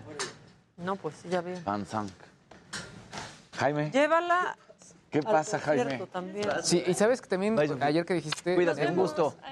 Network también. Sí. Yo la quiero ver. ¿Cómo Paola ya la vio, yo no la he visto. Yo sí, o sea, me la han recomendado. La, un- fue un amigo que su prima está ahí. Ay, todavía no y lo, sí le pregunté, "¿Y ¿qué tal no lo está?" proceso, cabrón. te dijera, Todavía "No, no lo Está proceso. buenísima. Se te dijo además ustedes que están en medio. Se te dijo, ¿eh? Oye, pero a ver, nunca hubo reglas. Yo ya no. Ya, no puedes decir nada, ya, ya, ya. ya. ¿Qué hablan? De mi pelo Que rosa. toda la gente le está diciendo cuándo va lo rosa y entonces acá dijo, rosada, rosada. No, o quiere sea, quiere seguir defendiendo. dijo. Sí, claro, quiere Adela seguir ya dijo, defendiendo. Desde que Adela dijo la las reglas cambian. O sea, sigue dando patadas de ahogado de, pero yo, es que gané, es que las reglas. ¿Cuándo, Casarín? No mientas. Marco Daniel Guzmán, blogger viajero. Te vas a ver bien, hombre. No te preocupes. Oye, Maquiti. Ah, sí tenemos otro invitado, ¿verdad? Sí. Sí, sí. Marco Daniel Guzmán. Dice. Sí Luis estaban Valle, padres. Lo digo por los Sí, colores de estilo. Yo Sí, me mucha onda, la verdad. dedico accesorios para hombre, pero también hago cosas sin género, pero creo que el color es importante. Pues, según yo, están bastante unisex. Digo, depende del color, obviamente, como dices, Luis. Elena dice, Maca, ¿dónde compraste tu chamarra? Me encantó. Eh, Sadigan Voltaire.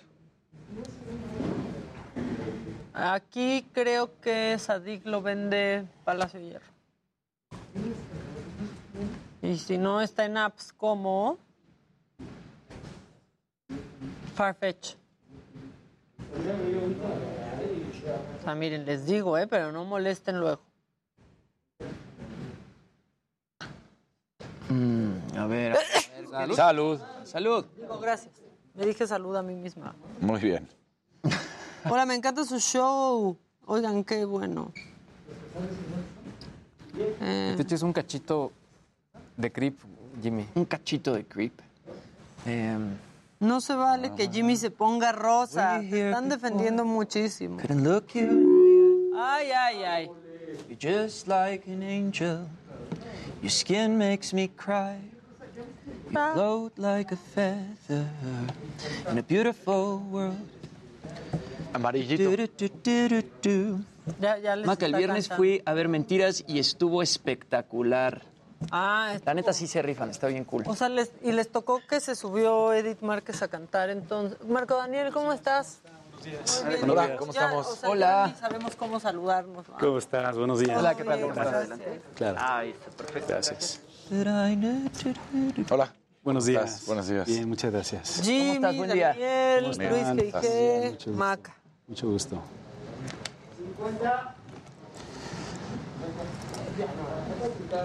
da, da, da.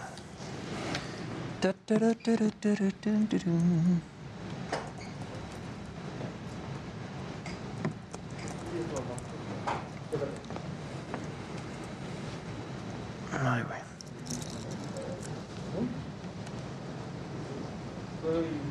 ¿Cuánto tiempo tienes con tu blog, Marco?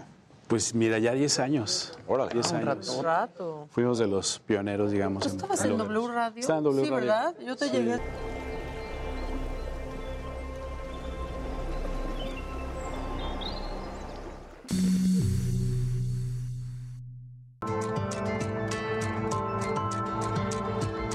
Ya estamos de regreso y estamos en, o sea, aunque no de vacaciones, estamos en vacaciones y por eso invitamos a Marco Daniel Guzmán, que es blogger viajero, es fundador, fundador de Viaja Bonito, pero aparte te hemos escuchado en la radio desde Así hace es. muchos años. Marco, bienvenido. Pues muchas gracias por la invitación. Aquí estamos para hablar de lo que nos gusta, ¿no? De viajar. Ay, viajar. ¿no? Viajar, es ¿Cómo qué padre es viajar? viajar. Sí, ¿no? La- ya no sabemos si nos gusta más viajar o comer en el viaje, ¿no? Porque- Bueno, Depende es que las dos cosas, ¿no? O sea, Como lo dijiste, voy- comer en el viaje. Ajá. Ese es buenísimo. O viajar ¿Qué, en el porcen- viaje. O viajar ¿Qué en el porcentaje del viaje es la comida? Comida, por ejemplo. Claro. Yo creo que un 70%. No, y además Un 70, o sea, te genera, se va- te genera justo el recuerdo, ¿no? O sea, no sé, los chilaquiles o la- el platillo, etcétera, que tomaste en el lugar. Claro. Yo me voy con reservaciones hechas. No, eso está buenísimo. Buenísimo, sí, sí, sí. Bueno, esta temporada de Semana Santa, pues es una de las más, digamos, por así decirlo, más nutridas, ¿no? En turismo. Y pues tomamos el pretexto de ir a cualquier lado, ¿no? En este caso, por ejemplo, los pueblos mágicos, que como sabes, pues este, nos dan mucha identidad. Es uno de los programas más exitosos aquí en México. Y en la Ciudad de México, pues tenemos muchos muy cercanos, pero lo padre de los pueblos mágicos es que se establecieron pueblos mágicos cercanos a las grandes ciudades. Eh, a las grandes ciudades de México, Monterrey, Guadalajara, León. Entonces, cada, cada pueblo mágico de cada región, este, pues tiene su, su flujo de turistas y les va muy bien. La verdad es que es un programa... Ajá. Y es que además, Marco Antonio, hubo un reencuentro por la pandemia con México, ¿no? Digo, la gente pues no podía salir y entonces empezaba a querer salir dentro del territorio y empezaron a descubrir muchos lugares que o ya se habían olvidado y decían, ah, caray, era de esta manera. Habías dejado para después. Ajá. Sí, un poco dejar de lado lo tradicional y la gente empezó a ir a la naturaleza, ¿no? A ir al bosque, no lo que nunca, a comer la, la quesadilla al lado de una presa, una laguna. Y todo el mundo hicimos eso, ¿no? Durante, Inclusive durante la pandemia, en los dos años pasados, ¿no? Hay pueblos mágicos muy, muy bonitos cercanos a la, a la Ciudad de México en este caso.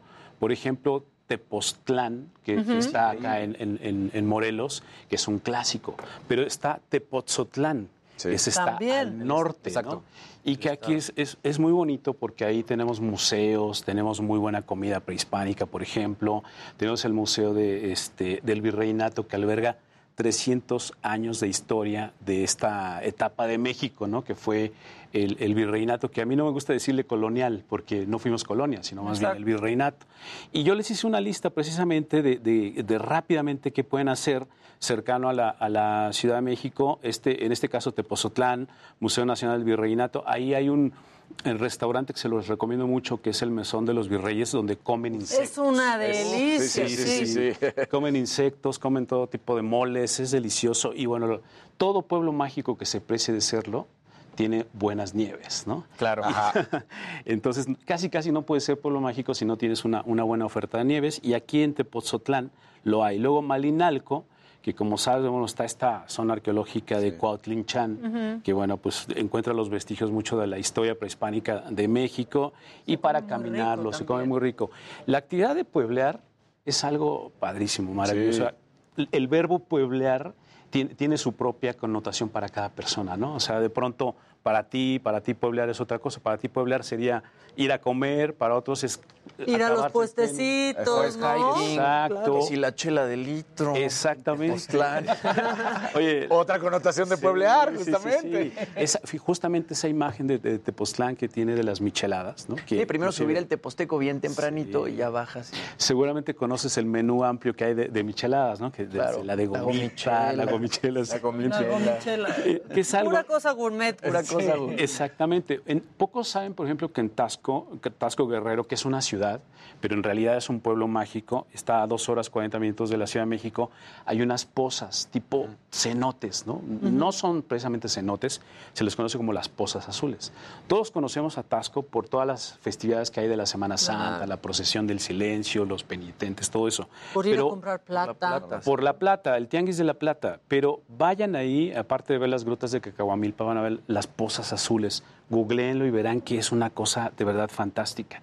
Y en Bernal, por ejemplo, los talleres de tejido de, de ropa de lana, que pocas veces son visitados, te puedes traer verdaderas joyas, inclusive para, para el fashion. O sea, puedes andar con tu ropa hecha por artesanos en Peña de Bernal, en Querétaro. Aparte de, bueno, De unos los- vinitos, además. los vinitos, porque Ajá. es zona vinícola ahí alrededor, y aparte subir este monolito que, bueno, pues ya todo el mundo lo, lo- Y ahí hacen mucho rappelling, muchísimo. Sí, exactamente. Y tienes unas vistas preciosas. Y luego les voy a recomendar Real del Monte, digo, no sé si han estado, pero es como estar en un pueblito inglés en México. Es la población más alta habitada de, de todo el país, con, digamos que con una altura de arriba de los 2.700 metros. Ahí llegaron los ingleses a establecerse en las minas.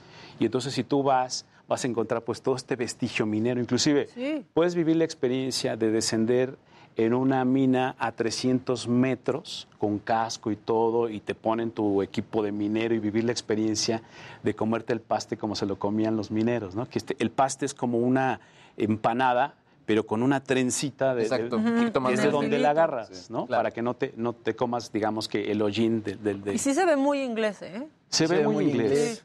De hecho, hay un panteón ahí, que es el famoso panteón inglés, donde todas las tumbas están orientadas a Inglaterra y ahí se enterraron más de 700 ingleses que poblaron este Real del Monte. Muchos dicen que Pachuca es la cuna del fútbol mexicano, pero en realidad Es donde se jugó el primer partido de fútbol en México fue en Real del Monte. Hay una placa ahí conmemorativa y de hecho siempre hay retas ahí de cascaritas que se juegan en ese estacionamiento. Y en Hidalgo además hay lugares espectaculares para acampar. Claro. ¿no? claro. Eh, hace poco fui a un lugar que se llama Es Rancho Santa cerca. Elena. Digo, muy frío, ¿no? Sí. Pero pues unos bosques increíbles que de pronto, no sé, estás aquí en la ciudad y se te olvida que esos este, destinos están tan cerca. ¿no? Tienes Huasca llegar- del Campo también. Huasca, bueno. Mineral. Creo que tú recuerdas Huasca por la barbacoa. ¿no? Seguro. Del güero, ¿eh? Sí, no, es que ese triángulo, digamos, de los pueblos mineros, que le llaman la ruta de la montaña, es maravilloso, porque como dices, estás en el bosque, estás este, viviendo la experiencia del frío, algo que a lo mejor no tenemos tanto en la Ciudad de México. Sí tenemos frío, pero no como el que hace por allá. Pero no en ese mood, ¿no? No en ese mood, exactamente. aparte. Exactamente. Y bueno, ya para la zona de Puebla, bueno, pueden ir, por ejemplo, a, a Huachinango, Puebla, ¿no? También ahí, que es famoso por sus plantaciones de todo tipo de flores, ¿no? Puebla, tanto Huachinango como Atlisco son pueblos característicos de encontrar todo tipo de flores. Te puedes traer las flores que tú quieras, inclusive para el uso que tú quieras, pero eh, hay tours, inclusive, que ya están muy de moda para que la gente pueda conocer el proceso de cómo se producen las flores, ¿no?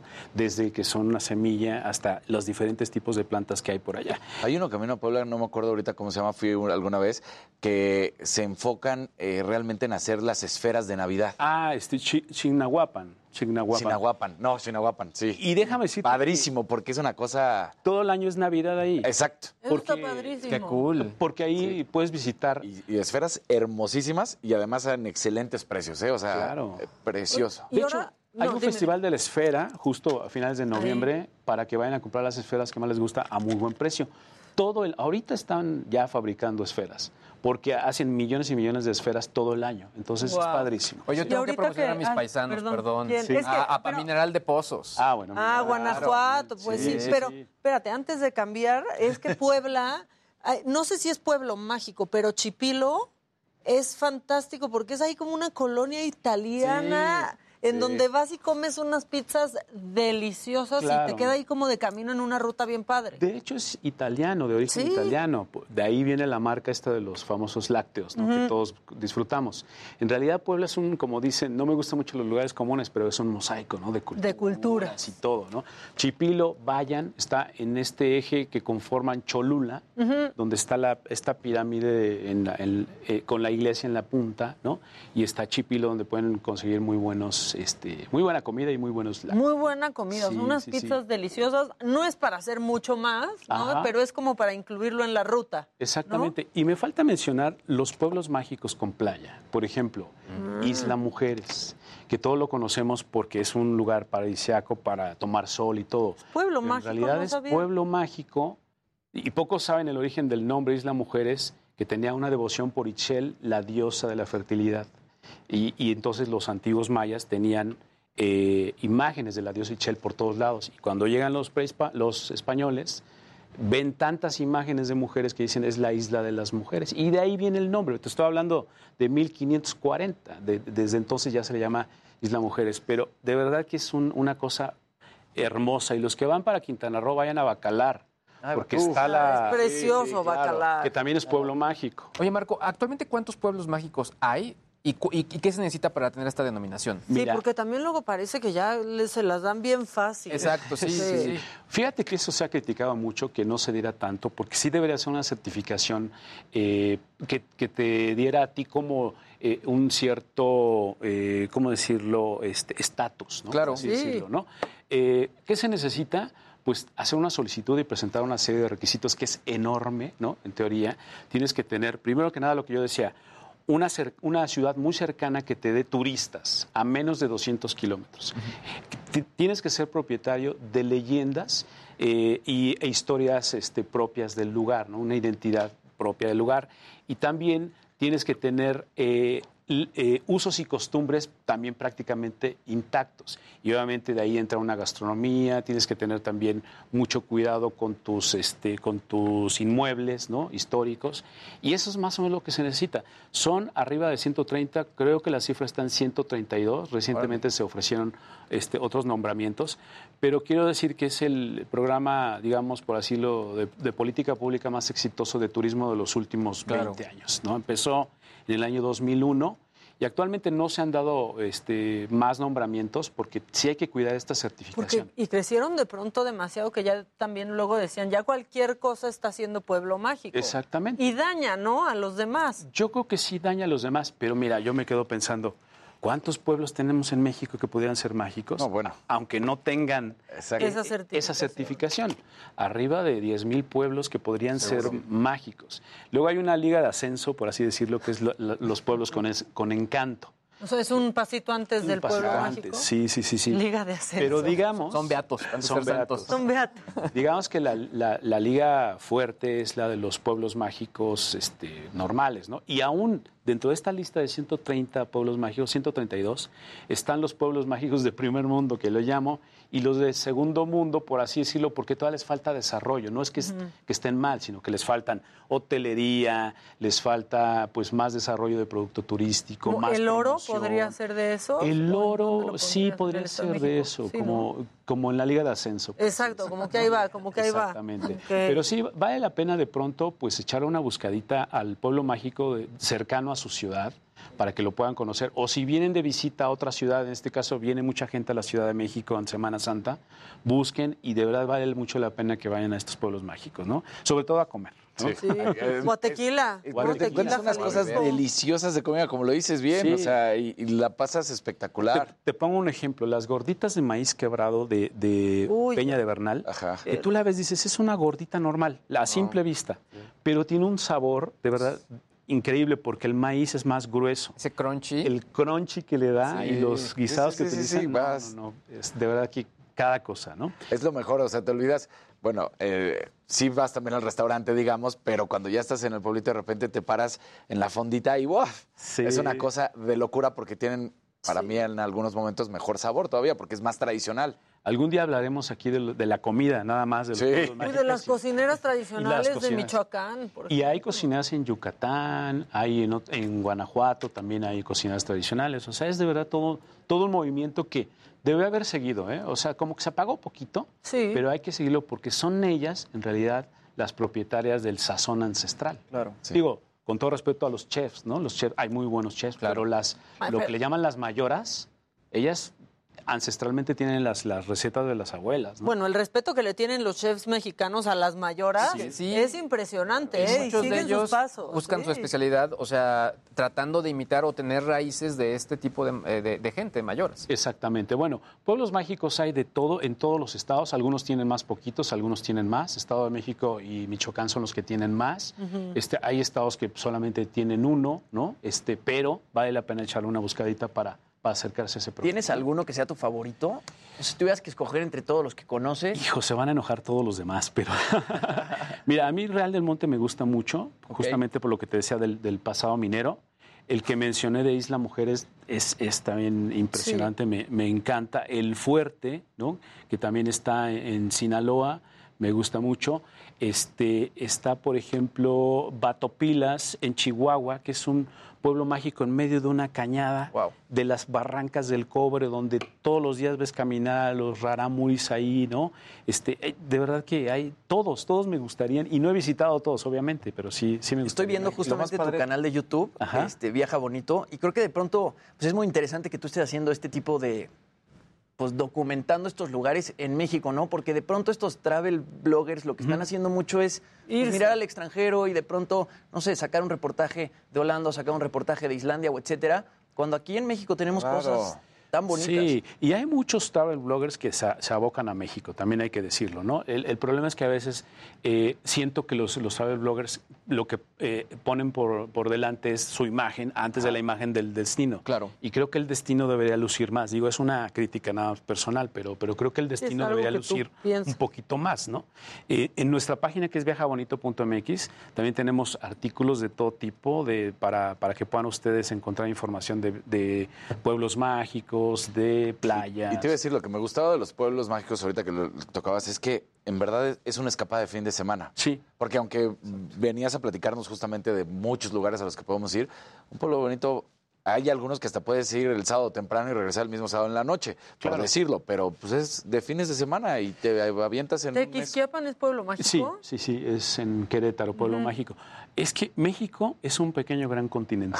O sea, de verdad, no vas a, Sonora y parece que estás en otro país, muy distinto a Yucatán, y es una distancia pequeñita, ¿no? Es, eh, eh, de verdad, México tiene una amplia vocación turística, es, no por nada es una potencia en, en turismo. Haría falta promoverla un poco más para que vengan otros mercados como los asiáticos, por ejemplo, japoneses, en fin, que son de alto poder adquisitivo. Normalmente nuestro mercado natural son los americanos y los canadienses, que son bienvenidos, pero habrá que hacer porque vengan otros mercados, ¿no? Pues sí, dicen aquí que si Baja California es el estado que solo tiene uno, que si es Sí. Tecate. Sí, exactamente. Tecate, Baja California. Y Baja California, qué espectáculo. Sí. O sea, rentar un coche y recorrer la Baja es... Sí, es, de- de es las lo máximo. cosas que puedes hacer. Aparte se come muy buena langosta, ¿no? Taquitos de No, pescado. bueno, Sí, taquitos- los tacos estilo de, de Sí, sí, Baja, sí, los Lo que estamos de acuerdo aquí son- es que Uf, sí, sí. tenemos hambre. Oye, dicen, Marco Daniel, Ajá. ¿qué les puedes recomendar a la gente de la Ciudad de México que tiene nomás jueves y viernes para irse? O sea, ¿cuál sería tu ruta desde la Ciudad de México de un par de días? De un par de días, yo pues me iría, si me preguntan a mí, me iría a Tlaxcala, por ejemplo, Guamantla. Que sí existe. ¿eh?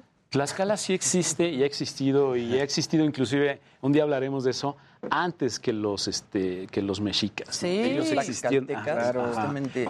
Y por eso tenían problema ahí, pelea. Pero vayan a Tlaxcala, por ejemplo, Tlaxco, no es Tasco, es Tlaxco, que est- está en Tlaxcala, es un pueblo que en buena medida se fundó después de la guerra de México con Francia. Entonces vas a encontrar primero gente güera, por así decirlo, pero lo mejor que tienen una gran variedad de quesos.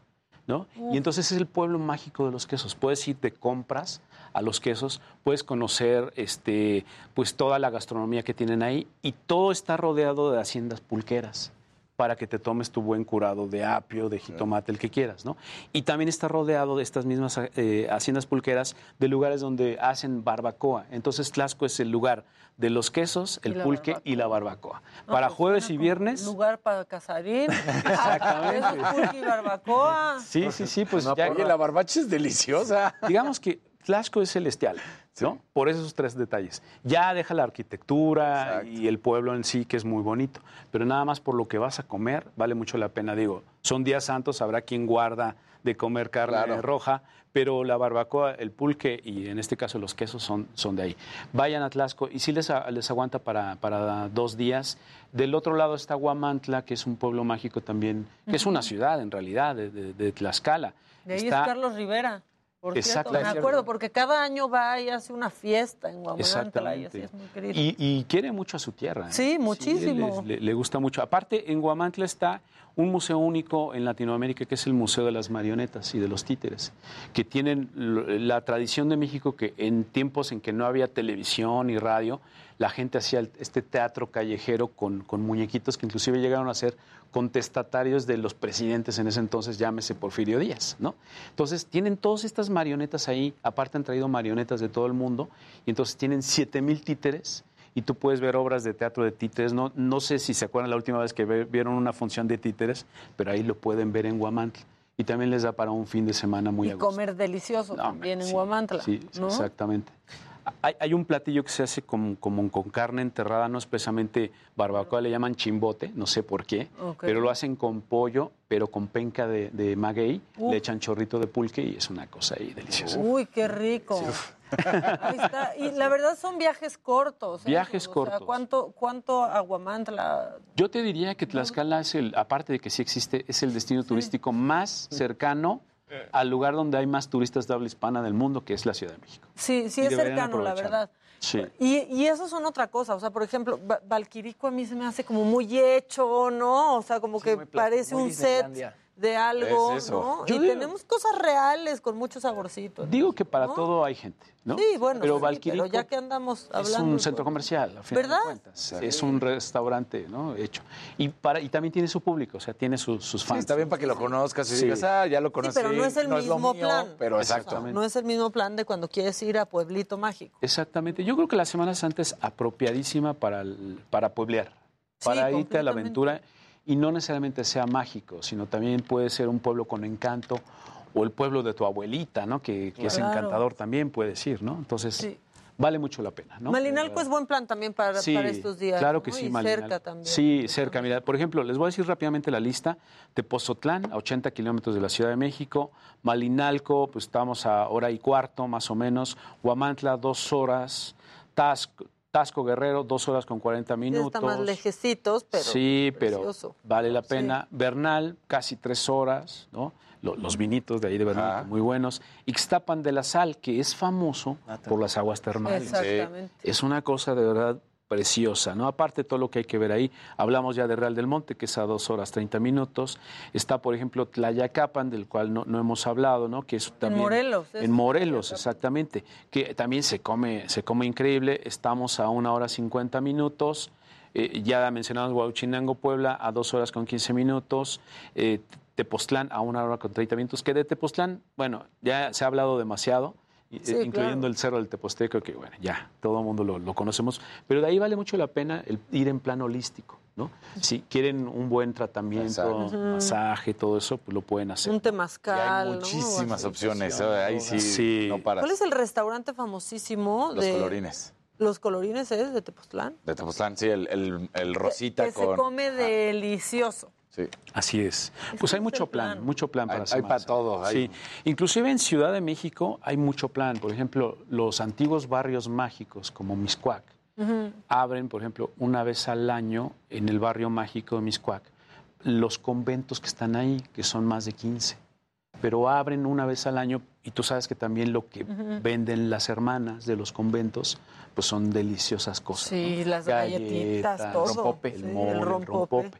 En este barrio, que era el barrio, dicho sea de paso, de Octavio Paz, también puedes hacer el jueves la visita de las siete casas en los siete conventos del barrio de Miscoac, incluyendo el templo de Santo Domingo de Guzmán, que está ahí en el centro. O sea, hay maneras, ¿no? Hay de, maneras, de hay pueblear hasta sin salir de la ciudad. Marco, Daniel Guzmán, qué gusto tenerte aquí. No, muchas gracias. Nos Gracias vemos pronto, ¿no? Claro Por acá sí. y hablamos de otros Si pueden destinos. contactarme por mi Twitter en arroba viaja bonito, me pueden preguntar, yo ahí les contesto eh, el plan que quieran, pues ahí me pongo en un ratito estarles contestando. Súper, o pues en a Instagram. seguir a Viaja Bonito. Nosotros ya nos vamos, pero mañana en punto de las 9 de la mañana estaremos aquí eh, en Me lo dijo Adela con mucha información, entretenimiento y ya con el cepillo ahora sí de El Luis cep- G.I.G. que ahí lo tenía escondido. Es, es que es el cepillo pillo. Exactamente. Bueno, nos vemos mañana. Que tengan un gran día y, por supuesto, quédense en sintonía del Heraldo Televisión, que ahí viene ya Blanca Becerra.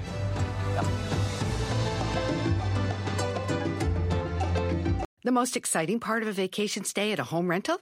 Easy. It's being greeted upon arrival with a rusted lockbox affixed to the underside of a stranger's condo. Yeah, you simply twist knobs, click gears, jiggle it, and then rip it off its moorings, and voila! Your prize is a key to a questionable home rental and maybe tetanus. When you just want to get your vacation started by actually getting into your room, it matters where you stay. At Hilton, we deliver your key right to your phone on the Hilton Honors app.